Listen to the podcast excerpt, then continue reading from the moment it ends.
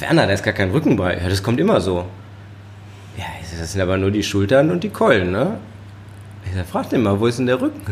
Und so, ja, äh, äh, ne, hat er sich schön immer den Rücken für zu Hause wahrscheinlich, abends mit seiner Frau und seinen Kindern äh, irgendwie einverleibt und hat uns immer die Beine da gebracht. Aber und dann gab es irgendwie, was weiß ich, Kotelett mit Kartoffelsalat. Und dann hat sie ähm, echt gesagt so, ja, Kartoffeln sind scheiße heute, ne? Ich so, äh, ja, ich finde die eigentlich so geil und gut wie immer. Ja, ja, ich habe dem gleich gesagt heute Morgen, die kann er wieder mitnehmen, die sind scheiße, die taugen nichts für Salat. Und ich konnte überhaupt keinen Unterschied zu sonst feststellen. Ne? Also die war so würden Sie mal bitte freundlicherweise die Frau Seger fragen, ob wir eventuell Bratkartoffeln gegen Kartoffelsalat tauschen dürfen, wenn es eben geht. Und dann sagt er, erzählt er mir immer die Geschichte, wie er die ersten Hummer damals gekauft hat ähm, und seine Mama ihm dann, die damals im Büro da, äh, also es wiederholt sich alles, ne, ähm, gesagt hat, Friedel, bist du denn des Wahnsinns und so. Und er sagt, von den 20 Hummern, die ich gekauft habe, haben wir 10 selber gegessen, ähm, drei weggeschmissen und die anderen zwei habe ich verschenkt und die restlichen habe ich dann verkauft. Ähm, es wächst immer irgendwie was rein, da man oder raus, ein Ast aus dem Baum, mhm. der heißt dann Naturwein, da wächst ein Ast, äh, der ist Bordeaux. Hier ist der Ast, äh, klassische traditionelle ähm, Küche oder das Außerhaus mal eben für den Stammgast. Ähm, der seine Schweinefiletspitzen von früher gerne haben möchte und hier dann eben die ähm, Weinprobe ähm, und das alles macht dann letzten Endes irgendwie die DNA des Hauses aus, mhm. glaube ich. 5,1, ein Podcast über Essen mit viel Herz, Weine mit viel Seele und Menschen mit viel Leben. Im Ruhrgebiet und viel drumherum. Mein Name ist Sebastian Enste und ich wünsche viel Unterhaltung.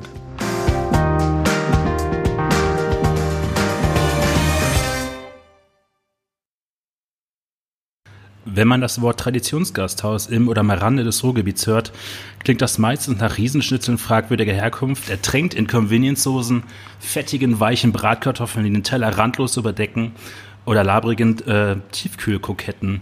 Vielleicht noch Orangenscheiben und eine Cocktailkirschen als Garnitur und viel Angestaubtheit und kulinarische Tresse. Ähm, da, wo ich heute bin, ist das alles anders. Nur das Schnitzel, das gibt es hier auch, aber ohne den fragwürdigen Herkunft. Ähm, mein heutiger Gesprächsgast ist Philipp Dirgard, dessen Familie dieses Gasthaus Dirgards Kühler Grund seit 1904 betreibt.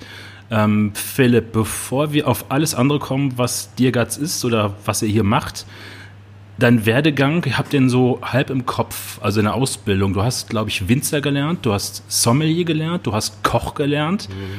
Das klingt auch so ein bisschen wie so ein gastronomisches Schweizer Messer. Ich weiß aber nicht in der Chronologie, also als du nach der Schule ange angefangen hast, diese Ausbildung zu machen, ich weiß gar nicht, wo du sie gemacht hast und wie der Ablauf ist. Vielleicht kannst du mir einfach mal kurz deinen Ausbildungslebenslauf erzählen. Ja, das klingt eher nach Flucht von zu Hause wahrscheinlich, aber äh, alles hintereinander gereiht, äh, um nicht äh, möglichst früh nach Hause zu kommen. Ähm, ich habe ähm, eigentlich wollte ich das erst gar nicht machen oder habe mir eigentlich gar nicht die Gedanken dazu gemacht, das, das zu machen. Und habe irgendwann hier mal bei einer äh, Weinprobe, bei einer Veranstaltung bei uns hier im Restaurant ähm, Werner Neckel kennengelernt. Die war, ähm, war hier eine Weinverkostung, wie man das so gemacht hat, Menü mit äh, begleitenden Weinen. Werner Neckel war da, äh, zusammen mit meinem äh, Schulbuddy Alexander Zölch, äh, der ja jetzt äh, Vin Vivant macht und äh, im Bereich Naturweine tätig ist. Und wir fanden das total spannend. Wir haben uns schon für Wein interessiert. Ne? Halbtrockener Portugieser Rosé, Dornfelder und solche Geschichten waren damals angesagt mit äh, 17, 16. Und ähm, irgendwann war es dann so, das war glaube ich zu Abiturzeiten, ganz genau weiß ich es auch nicht mehr, war Werner Neckel hier zu der Veranstaltung und das hat uns total fasziniert und er hatte alles dabei, große Gewächse, da war das damals ja noch nicht, aber ähm, seine großen Lagenweine, seine Geschichten, die er erzählt hat, äh, wie er sozusagen das deutsche Weinwunder damit angestoßen hat, wie er die ersten Barrique-Fässer irgendwie aus Frankreich geholt hat, äh, zusammen mit Keller, glaube ich, damals und, und solche Sachen. Und das hat uns total begeistert und fasziniert. Da haben wir gedacht, okay, ähm, da würden wir gerne mal ein Praktikum machen. Wir wollen mal wissen, wie, wie geht so ein Weingut ab, was passiert da und wie läuft es ab. Und ähm, dann hatte sich der Alex damals bei Breuer für ein Praktikum beworben, weil das war ja so eine Freundschaftsgemeinschaft. Die haben ja zusammen mit Bernd Philippi dann auch dieses Weingut in Portugal gemacht. Und ähm, ich habe mich dann halt bei Näkel beworben, beziehungsweise das war dann halt so ein, ja, kann ich mal vorbeikommen, kann ich mal ein Praktikum machen und so, ja, ja, kommst du mal rum. Ne? Ähm, und so hat es dann angefangen. Dann bin ich da irgendwann an die A gefahren und äh, habe da angestellt und dann war ähm, jemand aus dem Büro da. Ich hatte noch so noch längere Haare als heute und hat sich gedacht, was ist denn das für ein langhaariger, blonder, kleiner Trottel so und ähm, habe ich gesagt, ja, so und so ist das gelaufen. Ich habe gefragt, wollte mal Praktikum machen und ob das möglich ist und dann, ja, ja, wie das dann so abläuft, komm rein. Naja, wenn der Werner das gesagt hat, okay, ne, fängst du Montag an, so nach dem Motto. Ja, und aus äh, drei Wochen Praktikum sind ungefähr, glaube ich, äh, fünf Monate geworden. Mhm. Also über die ganze Ernte 2003. Ähm, und dann war natürlich auch für mich das äh, Winzerleben eigentlich das Paradies. 2003 war einfach äh, Weinlese im T-Shirt, kurzer Hose. Es gab nicht eine Traube oder Beere, die auch nur annähernd irgendwie was von all dem, was man noch so sehen kann im Weinberg. Äh, ähm, also es war weit davon entfernt. Äh, es gab keine Botrytis, es gab keine Fäulnis, es gab gar nichts. Es gab einfach nur äh, Bilderbuchtrauben. Es war 30 Grad und es hat einfach nur riesen Bock gemacht. Und ähm, da bin ich im Weingut hängen geblieben an der A. Ich habe die Menschen unglaublich gemocht. Und ich glaube, die fanden das ganz gut, dass einer so ein bisschen auch mal wusste bei einer Weinprobe abends, ach guck mal, der kann ja auch mal einen Tisch abräumen oder auch mal von selber Wein nachschenken, das ist ja super, äh, den können wir gebrauchen.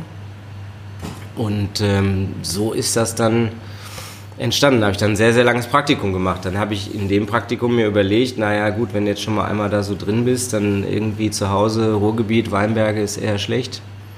Gibt es nicht so viele. Der Klimawandel ja. wird es wahrscheinlich richten. Ja, ich hoffe vielleicht das einzig Positive des Klimawandels. Nein, Quatsch, aber ähm, ich habe dann da bei einer Veranstaltung außer Haus den Herrn Steinheuer kennengelernt, der mich damals schon äh, sehr beeindruckt hat und äh, ja, vor dem ich da schon dachte, meine Güte, das ist ja irre, was die hier für Teller äh, servieren. Und das war Sachen, die ich noch nie gesehen hatte. Ja, ich war mit meinen Eltern schon mal in einem Sternerestaurant und so, klar. Aber ähm, das war irgendwie anders, fand ich. Und ich fand das total cool. Und das hat mich irgendwie das erste Mal so eigentlich zur Küche oder zum Kochen gebracht oder fasziniert irgendwie daran, okay, es gibt halt noch was anderes als Schnitzel mit Bratkartoffeln. Äh, ne? Also fand das, fand das irre, was die da außer Haus rausgeschossen haben und wie die da gearbeitet haben und ähm, habe mir das dann noch ein paar Mal angeguckt, durfte dann bei, einer, bei einem anderen Außerhaus, in einem anderen Weingut mal zugucken und mal mitmachen. Und dann habe ich da auch gefragt, äh, ob äh, das vorstellbar wäre, da vielleicht eine Ausbildung zu machen. Weil irgendwie wusste ich nicht studieren, okay, das war alles so, ne, alle studierten irgendwie BWL, Vivi oder irgendwie sowas, ne? Ähm, und ich dachte so, ja, okay, das ist irgendwie, weiß ich nicht, für mich nicht greifbar. Also das lasse ich erstmal.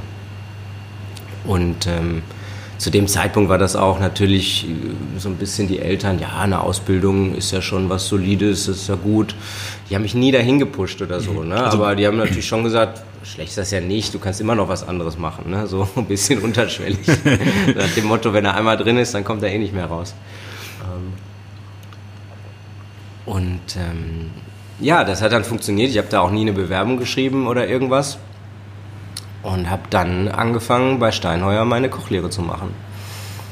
Und ähm, irgendwie hat das auch gefunkt da. Ich habe da gut reingepasst. Das war ein Familienbetrieb, ähm, genauso wie hier auch. Ähm, das war natürlich ein irres Niveau, ähm, aber es gab ja auch die Poststube, nicht nur das Zwei-Sterne-Restaurant, sondern auch halt, ähm, wie gesagt, so, so, ein Gasthaus, Bistro, wie das heute so mhm. gang und gäbe ist. Und es gab aber auch damals, wo ich da gelernt habe, noch die Kegelbahn, so wie hier auch. Und da haben wir, ich fand das irre, auf dem Garmanger ähm, hattest du dann die Bons drin und dann äh, ja Variation von der Gänseleber. Dann kam irgendwie, was weiß ich, ein Salat mit äh, gebratener Wachtel äh, für die Poststuben und dann, äh, ja, die Heppinger sind da, ich brauche zwei Champignon-Toast, Käsetoast und äh, einmal geschnetzeltes und so. Das war halt so dieses, es gab alles auch in dem Haus. Ne? Und es war halt, klar, das Gourmet-Restaurant, aber es war nicht nur Gourmet, sondern es war halt auch äh, letzten Endes Dorf und irgendwie auch ähm, Wurzeln und auch Behaglichkeit. Und ich kam ähm, und komme auch heute noch mit Familie Steinheuer sehr, sehr gut aus. Und da hat sich eine ähm, Freundschaft, würde ich sagen, auch rausentwickelt. Und irgendwie hat das gepasst. Ich war, weiß nicht, ob ich da so klein war, dass man da irgendwie auf mich aufpassen musste oder so. Auf jeden Fall wurde ich auch mit zu vielen Außerhausveranstaltungen genommen. Also äh, gibt es auch echt gute Geschichten in Shanghai. Wir waren äh, zusammen in Helsinki kochen, wir waren auf der MS Europa ähm, und irgendwie war das immer so außer Haus. Ja, da geht der Dirgal mit. Und wir hatten so eine, ich weiß das heute immer noch, wir hatten so eine selbstgebaute außer Haus Ceranplatte. Das mhm. waren so sechs Kochfelder und die hat irgendeiner in so einen Holzrahmen gezimmert mit einem Kabel hinten dran. Und dieses Ding ging immer mit außer Haus, egal. In jedes Weingut, überall, da wurde mitgekocht. Und irgendwann haben sie dann später gesagt, als ich dann zur Prüfung gehen musste, ja, dir geht nimmer besser das Ceranfeld damit, weil auf dem richtigen Herd kannst du ja gar nicht kochen. ja, und ähm, ja, und da ist natürlich auch der Kontakt im Ahrtal, das ist ja relativ klein, mhm. ähm, zu den Weingütern geblieben. Ich habe weiterhin in Dernau neben dem Weingut Neckel gewohnt sozusagen und habe auch oft, wenn ich dann abends Feierabend hatte, wenn um elf oder so in der Küche Schluss war, wenn man zu dem Zeitpunkt, wo man nicht in der Patisserie war, danach wurde es immer ein bisschen später. Aber da ähm, bin ich dann, wenn Licht im Weingut war, manchmal noch ins Weingut gegangen. Und dann war da noch Weinprobe und dann habe ich dann noch ein bisschen geholfen und hatte da ja die Kontakte noch und die haben sich immer gefreut. Und das Schöne war, bei den Weinproben ist es ja dann so, dass da die guten Sachen immer am Schluss getrunken werden, mhm. statt am Anfang. Und dann konnte ich da immer noch mal ein paar Raritäten und immer der letzte Schluck Kräuterberg oder Farwingert, das war dann für mich immer das Highlight, äh, das war dann mein Feierabendbier sozusagen. Und ähm, das hat mir unglaublich viel Spaß gemacht und ich habe da, glaube ich, sieben Jahre dann im Ahrtal insgesamt gelebt und ähm, ja, hatte da wirklich, war da zu Hause eigentlich und habe auch immer wieder mal im Weingut geholfen und hatte dann auch den Deal während der Lehre, dass ich dann 2006 habe ich dann noch mal eine ganze Ernte im Weingut sozusagen mitgemacht, habe dann am Wochenende im Restaurant gearbeitet und unter der Woche im Weingut. Ähm, und das war an der A auch ein echt guter Jahrgang, also im Gegensatz zum Rest von Deutschland, wo es glaube ich nicht so das Spitzenjahr war. Da hat die A dann immer so ein bisschen mit zu kämpfen gehabt. Nee, nee, hallo, bei uns war es gut. Ich weiß, dass noch Markus Klum kam dann immer hoch ähm, aus Bruchsal und fuhr dann äh, von der Autobahn ab und erzählte mir, naja, dann fahre ich da an den ganzen Weißburgunder Reben vorbei und alle sind so wunderschön und wie gemalt, wie gemalt und mhm. ja, war dann am Heulen. Ähm, und ja, so war das irgendwie so eine, so eine Mischung. Ne? Also ich habe dann, teilweise war es bei Veranstaltungen auch nicht klar, manchmal selbst für mich, für wen arbeite ich jetzt eigentlich? Ne? Ich habe dann im Weingut irgendwann wieder gearbeitet. Dann war eine Außerhausveranstaltung von Steinheuer irgendwie mit Kunden im Weingut. Und dann kam irgendwann einer mit einem Hänger aus Hepping an und hat äh, da Material hingeliefert und ja, hier Philipp, bau das mal auf. Dann haben die vom Weingut gesagt, ja wie, der kann jetzt das nicht aufbauen, der muss jetzt was anderes machen. Und ähm, das war dann halt schon ganz, ganz witzig. Und ähm, dadurch, dass ich dann in den zwei bekanntesten Betrieben dort gearbeitet habe. So lange war ich natürlich auch an der A bekannt und, und hatte da viele Freunde und viele Leute, die mich kannten und ähm, habe mich da dann unglaublich wohlgefühlt und habe da so viel kennengelernt und da auch Blut geleckt dann für die ganze Branche eigentlich. Ne? Also das war dann halt irre, diese ganzen Leute kennenzulernen. Dann hatte man irgendwie dann, irgendwann weiß ich noch, kam die Chefin mit dem Telefon an, äh, hier mein Mann ist dran, ich war gerade irgendwas am Schneiden, ich weiß nicht mehr was. Ja, Philipp, pass mal auf. Äh, die Gabi, die fährt dich jetzt äh, zum Bahnhof nach Remagen, da steigst du in, steigst in den Zug und dann fährst du nach ähm, Oh, ich weiß noch genau, das war Eröffnungsspiel Weltmeisterschaft in Deutschland. 2006. Wir hatten, 2006, wir hatten Fernseher in der Küche stehen und es lief gerade, glaube ich, Deutschland, Ecuador oder Ecuador, Costa, ja. Costa Rica, das weiß ich nicht. Ja, ich Costa, glaub, hier war Costa Rica, glaube ich. Costa Rica. Ja. Und wir waren natürlich alle am gucken, Chef nicht da, total gut. Ne? Und dann ähm, ja, setzt du dich da in den Zug und dann fährst du mal nach Wiesbaden und dann holst du mich da ab. Ja, okay, alles klar, mache ich. Und dann war ich schon so ein bisschen so, hm, verdammt, ne? Hier, das Beste, was dir passieren kann in der Küche, du stehst irgendwo in der Ecke als Lehrling, schneidest irgendwas neben dem Fernseher und kannst das Fußballspiel gucken. Und wahrscheinlich im Restaurant nicht allzu viel los. Im Restaurant natürlich nicht ganz so viel los, klar. Und äh, ja, habe ich dann gemacht, habe mich in den Zug gesetzt, ähm, bin nach Wiesbaden gefahren, habe dann versucht, irgendwie mit dem Taxi ähm, zur Ente in Nassauer Hof zu kommen. Und ich wusste gar nicht, was, was da los war. Ähm, und dann war da noch dieses, oh Gott, ich weiß gar nicht, mein Vater wüsste es jetzt, das Straßenfest, das berühmte in Wiesbaden, auch Gourmetfest, wie heißt das denn noch? Sowas wie kulinarischer Markt hier, ganz bekannt. Ich habe den Namen vergessen. Auf jeden Fall musste ich dann weiter weg aussteigen, weil das Taxi da nicht durchkam. Ich dann erstmal da durchgelaufen und dachte, oh, das ist aber cool hier, ist super. Ne? Und dann bin ich da rein. Ähm, ich sage, ja, guten Tag, ich suche den Herrn Steineuer und so, ja, gehen Sie mal dahin. War da Gala-Verleihung äh, Weinkarte des Jahres. Und dann kam ich rein und der Chef dann irgendwie, Philipp, ja, super, setz dich. Ähm, ne, hier ähm, ist die Madeleine vom Feinschmecker und hier ist der und der und der und der, setz dich hin, trink ein Glas Wein. Ach, Chef, kann ich nicht, ich bin doch da, um sie abzuholen. Ah ja, genau, okay, ja.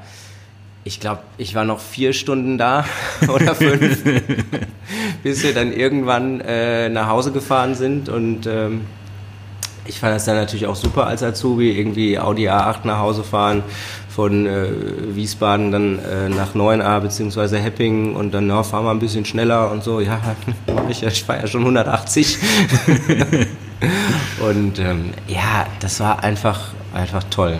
Und ähm, ich habe mich in der Familie unglaublich wohl gefühlt. Und auch in diesem Laden irgendwie, das passte, passte total, egal wie viel Arbeit das war. Und irgendwie wollte ich auch dann so dafür alles geben. Ich fand das, fand das wirklich super. Ja, und so bin ich dann da dran gekommen. Und dann wollte ich aber auch irgendwie das Weingut nicht so ganz verlassen und irgendwie hat mich das auch fasziniert, Wein zu machen. Das fand das irre, die ersten Erlebnisse, wie Maische im, im Holzbottich ist und gärt und ähm, das Unterstoßen ist eine Scheißarbeit. Aber irgendwie fand ich es trotzdem irre und die ersten Male, wo ich, ich weiß das noch, Marienthaler Trotzenberg, so eine super steile Lage. Ich glaube, das erste Mal, als ich dann im Weinberg war, bin ich oben eingeschiefen. Das hat dann so Schiefergeröll. Und dann bin ich oben in den Weinberg rein und bin erstmal ausgerutscht und bin irgendwie 100 Meter nach unten gerutscht. Und dann die ganze Treppe wieder hoch und ich dachte so, meine Fresse, boah, das kann ja was werden. Und alle natürlich so ein bisschen am Schmunzeln und na, guck mal, der Neue und so, kriegt es erstmal gar nicht gebacken. Und du musstest dich teilweise wirklich an den Reben oder am, am Drahtgeflecht festhalten, um da überhaupt äh, irgendwie klarzukommen. Und auch in der Ernte, wie oft wir teilweise, nicht nur ich, dann mit einem voller Bütte Trauben da irgendwie den, den Berg runtergekullert sind. Das war schon, ähm, war schon witzig und das hat mich, hat mich total mitgenommen. Und dann habe ich mit Steinheuer und Neckel den Deal gemacht, dass ich dann ab und zu halt gegenseitig helfen kann und aushelfen kann und ähm, habe dann im Anschluss an meine Kochausbildung ähm, das auch wahrgemacht und gesagt, okay, ich ähm, will auch noch den Winzer lernen. Und ähm, bin dann wieder zurück ins Weingut. Ich habe immer in derselben Wohnung Mhm. in der ganzen Zeit gewohnt in Dernau und bin dann, wie gesagt, wieder zurück ins Weingut und habe ähm, dann eine ganz normale Winzerlehre gemacht. Wir sind dann immer zur Berufsschule nach Kreuznach gefahren mit der ganzen Truppe von der A, weil an der A gab es ja nichts, zu wenig Lehrlinge. Ich glaube, wir waren vier oder so. Haben uns dann ein Auto geteilt, sind dann nach Kreuznach da zur Schule gefahren und ähm, ja, haben da unsere Lehre gemacht. Und ich fand das natürlich auch da dann wieder faszinierend, was für Leute da ins Weingut gekommen sind. Ne? Ähm, Südafrika, wo, wo Werner die Joint Ventures mit Neil Ellis hat. Ähm, dann Reisen nach Portugal gemacht zum Weingut mit Philippi Breuer. da kann ich auch Geschichten erzählen.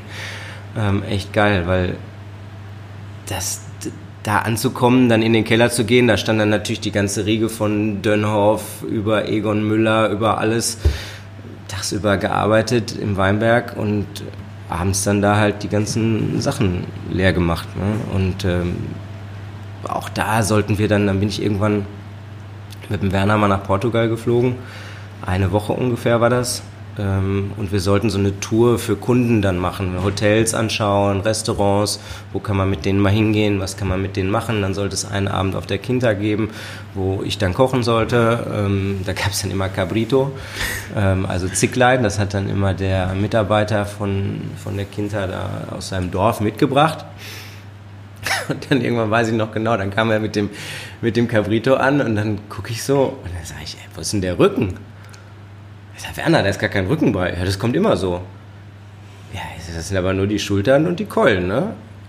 Ich sage, frag den mal, wo ist denn der Rücken? Und so, ja, äh, äh, ne, hat er sich schön immer den Rücken für zu Hause wahrscheinlich, abends mit seiner Frau und seinen Kindern äh, irgendwie einverleibt und hat uns immer die Beine da gebracht. Aber war auch für die Methode, wir hatten da so einen alten, oder da ist so ein alter äh, Steinofen, wo man dann wirklich so das, ich liebe das heute noch und ich will unbedingt zu Hause so ein Ding mir irgendwann mal bauen, wenn ich das mal schaffe oder bauen lassen. Ich selber kann ich das ja gar nicht. Ähm, Kartoffeln unten rein, ne, Gitter drauf, die Sachen drauflegen und sechs, sieben Stunden in den Ofen schieben und dann tropft das Fett von dem Cabrito so auf die Kartoffeln so und abends sitzt du dann da irgendwie auf der auf der Terrasse und, und ziehst dir das weg und trinkst ein paar gute Flaschen Wein. Das, das hat mich halt total geflasht. Orangenbäume äh, da auf dem auf dem Gut, bist du morgens hingegangen, hast ein paar Orangen gepflückt, hast dir frisch gepressten Orangensaft gemacht. Dann hatten die auch, ähm, wir haben dann nur, oder ist ja auch heute noch so, wird nur trockener Wein produziert. Mhm. Und man kann irgendwie die, die Rechte am, am Portwein abgeben, verkaufen, wie so ähm, Emissions... Äh, also wie so ein Brennrecht zum Beispiel. Ja, wie so ein Brennrecht, genau, oder wie das heute mit Emissionshandel funktioniert irgendwie, ne? Weil alles, was du unterproduzierst, kannst du irgendwie verkaufen. Alles, was du überproduzierst, musst du dann einkaufen. Also das heißt, wenn du keinen Portwein produzierst, kannst du die, die Mengen sozusagen an eine andere Stelle verkaufen, die du produzieren könntest auf deiner Fläche. Und ähm, trotzdem gab es dann immer natürlich ein bisschen Portwein, der gemacht wurde, aber nur für den Eigenbedarf. Und unten im Keller war dann immer so ein Holzfass mit einem Hahn unten dran. Und dann ging man dann immer mit dem Dekanter unten hin und dann hat man den Hahn aufgemacht und dann ist man mit dem vollen Dekanter wieder nach oben gekommen. Und dann war dann auch im Herbst oder im Winter da auch kalte und äh, sehr einsame Nächte. Das ist halt inmitten von nirgendwo, ja, ist ja gar nichts, da gibt es kein Fernseher, nichts. Ähm, also hat man sich da äh, am Küchentisch ja, ein paar Flaschen Wein getrunken und ich habe dann äh, den Geschichten von Werner zugehört und das hat mich fasziniert, wie er dann eben damals im, im Ahrtal mit, mit Steinheuer angefangen hat, so auf Qualität zu setzen und das Ganze irgendwie so in eine andere Richtung zu bringen. Ja. Dann, wie ging es denn dann weiter? Ja, dann wollte ich ja noch nicht nach Hause, dann hatte ich zwischendurch, ja genau, ich wollte unbedingt, das war glaube ich auch so ein Knackpunkt, der mich geärgert hat. Ich wollte dann eigentlich nach der Kochlehre noch woanders kochen gehen.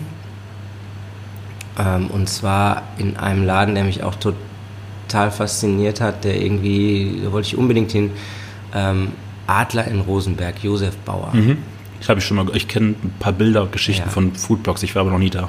Ähm, ist, glaube ich, sogar Autodidakt gewesen, ein kleines Familiengasthaus ähm, da bin ich dann auch hingefahren, habe mich da vorgestellt, musste mich dann erstmal hinsetzen, habe irgendwie zehn Gänge gegessen. Ja, setz dich mal, alles gut, wir quatschen später. Äh, wie kommst du nach Hause? Ich so, ja, ich fahre nach Hause. Ja, wie weit ist denn das? Ja, so vier, fünf Stunden. Ja, ja, schläfst du hier heute Abend, kein Problem. Und total herzlich, total nett. Habe mich, glaube ich, später nach dem Essen abends, die haben mir immer fleißig auf Wein nachgeschenkt. Ich immer so, nein, bitte nicht, bitte nicht. Ich habe noch irgendwie Vorstellungsgespräch. Ja, ist egal, trink mal. Ähm, und fand das so irre, dass in diesem auch kleinen Gasthof inmitten von nirgendwo, der irgendwie total anders eingerichtet war, blaue Wand, grüne Wand, ähm, so unglaublich irre Teller kamen, die aber gar nicht irgendwie groß ja, verkünstelt waren oder mhm. so. Da war halt eine Rotbarbe auf dem Teller mit Tomate und da gab es ähm, Lamm mit Bohnen, aber es waren irgendwie die besten Bohnen, die ich je gegessen habe. Ich dachte, wie kann man Bohnen so hinkriegen? Das, wie geht das? Keine Ahnung. Und ähm, deswegen wollte ich da unbedingt hin. Hat dann leider nicht geklappt, weil der ähm, hatte einen Mitarbeiter aus dem Ort, ähm, der da auch die Lehre gemacht hatte und so, der eigentlich gehen wollte und dann gab es da ähm, aufgrund wahrscheinlich irgendwelcher ähm, Beziehungsprobleme, dann kam die Beziehung aber doch wieder zustande, der ist geblieben und der hat halt nur drei Leute in der Küche und hat gesagt, der bleibt ähm, und deswegen habe ich den Platz leider nicht frei. Und dann bin ich halt mehr oder weniger im Wein geblieben und habe gedacht, okay, dann Sommelier-Schule wäre vielleicht auch eine ganz coole Idee. Ähm, habe ich da erkundigt und dann war klar, okay, IHK Koblenz, ähm, Sommelier machen. Wollte aber nebenbei immer noch kochen gehen und habe dann über ähm, ja, Kontakte natürlich ähm, mehr oder weniger einen Job, so ein Agreement, sage ich mal, bei Nils Henkel. Also damals gekriegt. noch Schlosshotel Leerbach. Damals noch Schlosshotel Leerbach, genau. Ähm, dass ich sozusagen vier Tage die Woche da ähm, koche und dann einen Tag hatten die zu und an dem anderen Tag auf, also an dem einen Tag eben zur Sommelierschule gehen kann. Und das habe ich dann ein Jahr lang gemacht. Ein knappes Jahr, nicht ganz. Ähm, und bin dann immer montags, dienstags nach Koblenz Sommelierschule gemacht und von mittwochs bis samstags dann in Schlosshotel äh, Leerbach und habe da in der Küche geholfen, gekocht, weitergelernt. Ähm, damals noch Basti Falkenroth, äh, Sous-Chef gewesen. Echt? Und äh, Wer war, wer, damals, wer war damals Sommelier in Leerbach? äh, Thomas Sommer. Ja. Ja. Und ähm, Müller war ähm, Kommissommelier. Echt? Mhm. Und Christopher Kümper aus dem Schwein Berlin war oh, Chef Saucier oder Garmanger, weiß ich jetzt gar nicht. Nee, nicht Gar nee, stimmt gar nicht. Ich glaube Saucier. War eine coole Truppe. Ja, war witzig. Das hat Bock gemacht. Ja, und das war dann halt irgendwie der, der nächste Punkt, wo, wo ich das irre fand, was die da einfach gemacht haben. Und ja, da hat mich die Art von Gastronomie irgendwie schon abgeholt und da war mir das auch egal, ähm, mit wenig Schlaf, äh, viel arbeiten. Ähm, mich hat diese Welt einfach da fasziniert und ich, ich habe da viel Spaß gehabt. Und dann ähm, ging es weiter. Habe ich die Prüfung gemacht, genau, Sommelier-Prüfung. Und da habe ich gedacht, das reicht ja alles irgendwie noch nicht, weil du kannst ja gar nicht rechnen richtig und kannst ja überhaupt gar nicht, weißt ja gar nicht, wie man Betrieb führt. Also was machst du? Gehst zur Hotelfachschule nach Heidelberg. Ähm, hab dann da hingeschickt und ja, können Sie anfangen, alles gut. Und bin dann nach Heidelberg zur Hotelfachschule gegangen. Habe dann da meinen Betriebswirt gemacht. Und da nebenbei, weil ich dann ja immer nicht noch von Wein lassen konnte, ähm, habe ich dann in der Weinstube Jägerlust gejobbt und das war dann das nächste prägende, die prägende Station ähm, bei der Bärbel Seeger, der, der, Schwester von Thomas Seeger, Weingut Seeger, ähm, die ja auch echt top, top Weine da machen. Eigentlich immer so ein bisschen unterm Radar, habe ich das Gefühl, aber wirklich sehr langlebige, zwar vom Stil her internationale mhm. Weine, aber ähm, echt, wenn man mal so alte Cuvée Annas oder so von ihm trinkt, das ist wirklich sensationell. Und da war das halt so, die hat in der Küche gestanden, zusammen mit ihrer Mutter. Die besten Frikadellen, die geilsten Maultaschen, ähm, Kammkotelett, ähm, was da alles, so ganz normale Wirtshausküche, aber auf wirklich hohem Niveau. Die, die Oma ähm, hat dann immer, dann haben wir vorher da gegessen. Wir haben immer 5 Uhr irgendwie angefangen, ab 6 Uhr wurde aufgemacht, dann haben wir alles eingedeckt und dann kriegten wir noch zu essen. Und dann gab es irgendwie, was weiß ich, Kotelett mit Kartoffelsalat. Und dann hat sie ähm, echt gesagt so, ja, Kartoffeln sind scheiße heute, ne? ich so, äh, ja, ich finde die eigentlich so geil und gut wie immer. Ja, ja, ich habe dem gleich gesagt heute Morgen, die kann er wieder mitnehmen, die sind scheiße, die taugen nichts für Salat. Und ich konnte überhaupt keinen Unterschied zu sonst feststellen. Ne? Also die war so produktfokussiert in diesem Thema drin, in, in diesen Dingen, das, das war irre, ne? Und die haben das auch jeden Tag, hat die Oma da konnte kaum laufen, immer mit so einem Wegelchen. Ähm, unglaublich herzlich, ähm, aber so richtige Urgesteine, wie man sich das vorstellt. Ich habe manchmal nur die Hälfte verstanden, wenn sie mir was erzählt hat, weil sie halt so Dialekt gesprochen mhm. hat. Und es war echt, echt geil. Und wir haben immer mit zwei Hotelfachschülern dann, jeder hatte so seinen festen Tag, haben wir dann da den Service gemacht und ähm, die beiden haben da hinten halt gekocht. Und dann ähm, da auch das Weinthema natürlich nicht losgelassen, immer mal zum Thomas ins Weingut, mit Thomas was probiert. Ähm, der ist ja auch so Riesenfan von Au Bon Climat und mhm. so. Dann haben wir so Sachen da ähm, mal probiert abends. Ähm, er hat natürlich erzählt über seine Philosophie. Dadurch habe ich natürlich dann auch für hier schon mal ein paar Weine für einen kühlen Grund damals mal gekauft.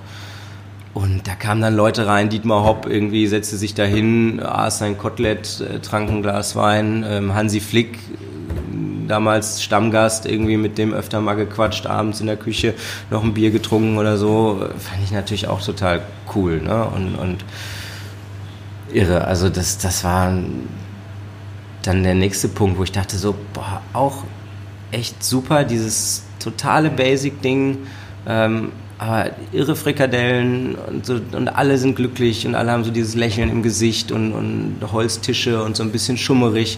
Und die war aber auch knallhart. Ne? 18 Uhr ging die Tür auf, wenn da draußen geregnet hat und um 5 vor 6 standen die Leute da draußen. 18 Uhr öffnen wir. Wie ja. eine westfälische Sparkasse. Ja, aber so, also die, hat, die Gäste waren auch echt gut erzogen, muss mhm. man sagen. ähm, und ich habe da einmal, weiß ich noch, äh, hatte einer bei mir einen Aperol Spritz bestellt. Und dann habe ich gesehen, dass in der Kühlung, das war einer der ersten Tage, dass in der Kühlung Aperol stand und habe dann da Aperol gemacht. Gab aber keine Orangenscheiben oder keine Orangen. Habt ja nur mit ein bisschen Eiswürfeln gemacht hab den dem Gast gebracht und sie hat es aus der Küche gesehen, kam ich in die Küche, habe einen riesen Anschiss kassiert. Äh, steht der auf der Karte? Ich sag, äh, nee, aber ich habe die Flasche Aperol irgendwie gesehen im, ähm, in der Kühlung und ja, wir haben ja auch keine Orangen, da ist ja gar keine Orangenscheibe drin und das kann man nicht, das steht nicht auf der Karte, hier gibt es keinen Aperol-Spritz. Was soll so ein Scheiß? ne, nach dem Motto, das machen wir nicht. Und im Nachhinein fand ich es eigentlich total cool. Ne? Aber ich dachte, ja geil, gibt keinen Aperol Spritz, gibt das nicht, es gibt das nicht, es gibt das nicht. Wir haben eine Karte, wir sind eine Weinstube und das und das gibt's. Ja, auch dann kommt einer, mein SAP, Heidelberg Zement und so mhm. weiter, kommt da rein, klappt seinen Laptop auf. Äh, entschuldigen Sie, ähm, bitte müssen Sie wieder zumachen, äh, hier gibt es keinen Laptop. Da dachte ich so geil. Coole Sache. Ne? Würden Sie mal bitte freundlicherweise die Frau Seger fragen, ob wir eventuell Bratkartoffeln gegen Kartoffelsalat tauschen dürfen, wenn es eben geht. dachte, also wahrscheinlich, so, so das Geile klingt Sache. so ein bisschen wie so ein äh, weiblicher Kürbis. Das ist so, als würde es im Übrigen nach einer Cola fragen. Ja, genau. Also es war echt, es war total cool. Das war echt cool. Es hat richtig, richtig Spaß gemacht. Ja, also das ähm, war dann die nächste Zeit. Und ich meine, Heidelberg ist natürlich auch eine riesen ähm, Plattform, Leute kennenzulernen, ähm, im Weingut auch. Der Robin Spitz hat zusammen mhm. mit mir, der jetzt bei Oliver Zeta irgendwie ist, ähm, hat da zusammen mit in der Jägerlust auch gekellnert. Ähm, und das, das ist schon schon auch echt ein cooles Ding gewesen. Und ähm, gehe ich heute, wenn ich die Chance habe, irgendwie da vorbeizufahren oder so, immer noch gerne hin. Wir haben immer noch Kontakt. Ich habe dann äh, zum Abschluss das äh, Schoko-Mandelkuchen-Rezept von der Bärbel bekommen, was ich glaube ich immer, ich habe diesen Kuchen verschlungen und das war auch so geil, dass sie immer echt, es gab immer eine große Tafel, wo die Gerichte drauf aufgeschrieben waren. Es gab zwar eine Speisekarte, aber die hat man glaube ich auch nie rausgegeben. Also ich wüsste nicht, dass ich meine Speisekarte an den Tisch gegeben habe. Vielleicht ist das aber auch verschwommen in Erinnerung, kann auch sein. Höchstens wegen Wein, weil da auch die Weine drin standen. Und ähm, da gab es immer die große Tafel über dem Kamin, da standen die Gerichte alle drauf, wurde dann auch mal was ausgestrichen. Es gab halt am Abend nur zehn Koteletts oder irgendwie so und so viel Frikadellen. Und ähm, dann hat sie auch schon immer je nachdem, wer dann so gearbeitet hat, auch dem so seine Lieblingssachen manchmal gemacht. Also ne, es gab dann immer im Dessert mal, wenn wir da waren, Schoko- und Mandelkuchen mit Vanilleeis, ähm, weil ich das geliebt habe. Und ähm, da hat sie dann auch echt geguckt, dass dann ähm, dienstags den Kuchen gab. Mittwochs oder Donnerstags gab es den dann halt nicht. Klar, für die Gäste, aber dann gab es am Schluss auch immer noch ein Stück für uns. Das war schon, war schon echt toll. Ja, eigentlich wäre ich, glaube ich, wahrscheinlich, wenn ich jetzt hier zu Hause dann keinen Laden hätte, höchstwahrscheinlich irgendwo entweder schon im Ahrtal hängen geblieben mhm. oder dann in Heidelberg, was natürlich auch eine tolle, tolle Region ist. Ne? Also es hat schon eine hohe Lebensqualität da unten, das muss man schon sagen. Du bist natürlich auch super schnell in der Pfalz. Äh, ich meine, wenn heute darf man das ja sagen, wir haben ja, ich meine, das wussten die ja auch, Freunde aus Hamburg, ähm, aus Berlin kommen. Äh, was haben wir heute? Ja, Rechnungswesen und irgendwie das und das und äh, keine Ahnung, äh, BWL fällt sowieso aus. Okay, komm, wir gehen, äh, wir fahren nach Deidesheim. Wir gehen Wein kaufen oder wir fahren irgendwie ins Elsass oder so. Mosel, das dann halt, ist ja auch alles. Das ist alles nicht weit weg, ne? Und ähm, das haben wir dann halt auch regelmäßig gemacht, sind super viel in der Pfalz oder dann eben nach Baden runtergefahren ähm, und haben da dann die Weingüter besucht, haben da probiert, sind essen gewesen, ähm, haben Zeug ohne Ende eingekauft. So auf der Hotelfachschule wird ja auch schon mal ein bisschen was getrunken, so abends äh, oder auf diversen Partys. Bildungstrinken. Irgendwie Bildungstrinken haben wir dann gemacht. Also es gab auch anderes, äh, anderen Alkohol, aber wir haben schon versucht, das Niveau einigermaßen hochzuhalten. Ähm, ja. Und dann. Ähm, ich mache einen kleinen Bogen noch kurz ja. zurück. War das für dich immer klar, als du, ich meine, du bist in der Gastronomie, Gastronomfamilie hineingeboren worden, war das für dich, als du nach der Schule abgingst, eigentlich klar, dass du Gastronomie, also dass du hier irgendwann dir als kühler Grund übernehmen willst? Nee, auf keinen Fall. Das war mir bis zum Ende auch nicht klar. Ich bin da irgendwie so reingerutscht, ja, reingerutscht ist ja auch falsch. Ich habe es mhm. ja gerade gesagt, so, das hat mich immer dann schon irgendwie reingesaugt und reingezogen also ich, hab, und ich hatte da immer super viel Spaß, aber es war ja auch irgendwie klar, okay, du kannst da jetzt natürlich irgendwie weitermachen, aber es ist natürlich bescheuert, die ganze Zeit in der Gastro weiter zu arbeiten und irgendwie dahin und dahin, wenn man zu Hause irgendwie selbstständig sein mhm. kann und einen eigenen Laden hat. Mhm. So, ich kann, es ist ja blöd zu sagen, okay, äh, ich mache den kühlen Grund nicht weiter, aber ich koche irgendwo. Also das habe ich halt gedacht, das ist irgendwie, das wäre ja ein bisschen bescheuert. Und irgendwie weiß ich aber, ich habe so ein bisschen drüber nachgedacht heute Morgen unter mhm. der Dusche, mhm. ähm, dass die Frage vielleicht wirklich kommen wird. Und mir ist aber echt gar nicht so richtig klar. Ich glaube, es hat nie so wirklich Klick gemacht. Es ist einfach so passiert. Und ich würde mich auch heute, glaube ich, es gibt auch immer noch so einen Teil, das ist jetzt nicht, nicht falsch verstehen, ja. ne? ähm, der sich so innerlich dagegen wehrt. Nicht, dass ich, man kann den Job nur mit Leidenschaft machen und mit Spaß und ich habe jeden Morgen Freude, wenn ich hierher komme und ich komme immer ähm, gern und ich bin auch gerne den ganzen Tag hier und ich, ich mache das alles super gern. Ähm, aber es gibt auch immer noch so ein bisschen den, den Part, der sagt so, boah, Gastronomen sind irgendwie komisch. Und der sich so innerlich da so ein bisschen, ja, nicht gegen auflehnt, aber der so ein bisschen dagegen kämpft, so sagt, so du musst das irgendwie anders versuchen hinzukriegen. Und das ist natürlich hier in so einem Laden aber super schwer, weil das ist halt ein Riesenschiff, was irgendwie urlange schon so seine eigenen Gesetze hat und seine eigenen, ja, wir machen das so und wir machen das so und wir machen das so. Und ich habe extrem viel Sachen im Kopf und extrem viel Ideen und auch extrem viel Gedanken, wie man eigentlich bestimmte Sachen ändern müsste und machen müsste. Aber ich krieg's manchmal nicht so richtig, äh, im Fußball sagt man, glaube ich, auf den Platz. Ähm, ich glaube, es war 2012 oder 2013. Nee, 2012 sind wir hier reingestolpert. An einem Sonntag, da gab es Spargelmenü. Und ich bin nur ja. hier reingestolpert, weil unser, dein Freund oder Bekannter von mir, Alexander Zürich, zu mir immer meinte, du musst mal zu Dirgatz fahren. Wir haben uns damals durch Zufall kennengelernt. Also Alex hat damals noch bei mir in der gleichen Straße in Bochum gewohnt und fing gerade mit seinem Weinhandel an. ja, ich habe damals, für, ich hab damals für ihn einen Flyer noch geil. gemacht, für seine allererste Hausmesse. Ja, habe ich mich in Wein bezahlen lassen und dann habe ich halt diese ganzen, so eine Kiste Venturell gekriegt, also von Weingütern, die heute ultra rar und Wir haben ja die ersten äh, Sachen hier aus dem Keller kommissioniert. Die erste Palette Echt? kam hier im, hinten im Szenario-Keller rein und haben wir hier alles zwischengelagert, weil er keinen Platz hatte. Und ähm, dann waren wir nach dem Spargelmenü, das war auch so dein erster, wo man also das Gefühl dafür bekommen hat, dass du so eine gewisse Richtung oder eine Stilistik hier etablieren möchtest. Es war so ein bisschen, also das war ja noch viel mehr, die Karte war ja noch viel gutbürgerlicher aufgestellt, als sie es heute ist mhm. von den Gerichten. Und dann sind wir dann nochmal wiedergekommen und nochmal wiedergekommen. Und 2013 war das, glaube ich, auf Bochum Kulinarisch. Und das ist ein Satz, den habe ich nie vergessen. Da hast du zu meiner Frau gesagt, also ihr habt euch irgendwie über Essen unterhalten. Und da hast du gesagt, wenn man den Kurs eines Tankers, also eines großen Öltankers um drei Grad ändern möchte oder korrigieren müsste, mhm. dann ist das ein ultralanges Manöver. Mhm. Wie weit ist diese Kurskorrektur jetzt 2019, also sieben Jahre später, vollzogen? 0,5 Grad. Nein.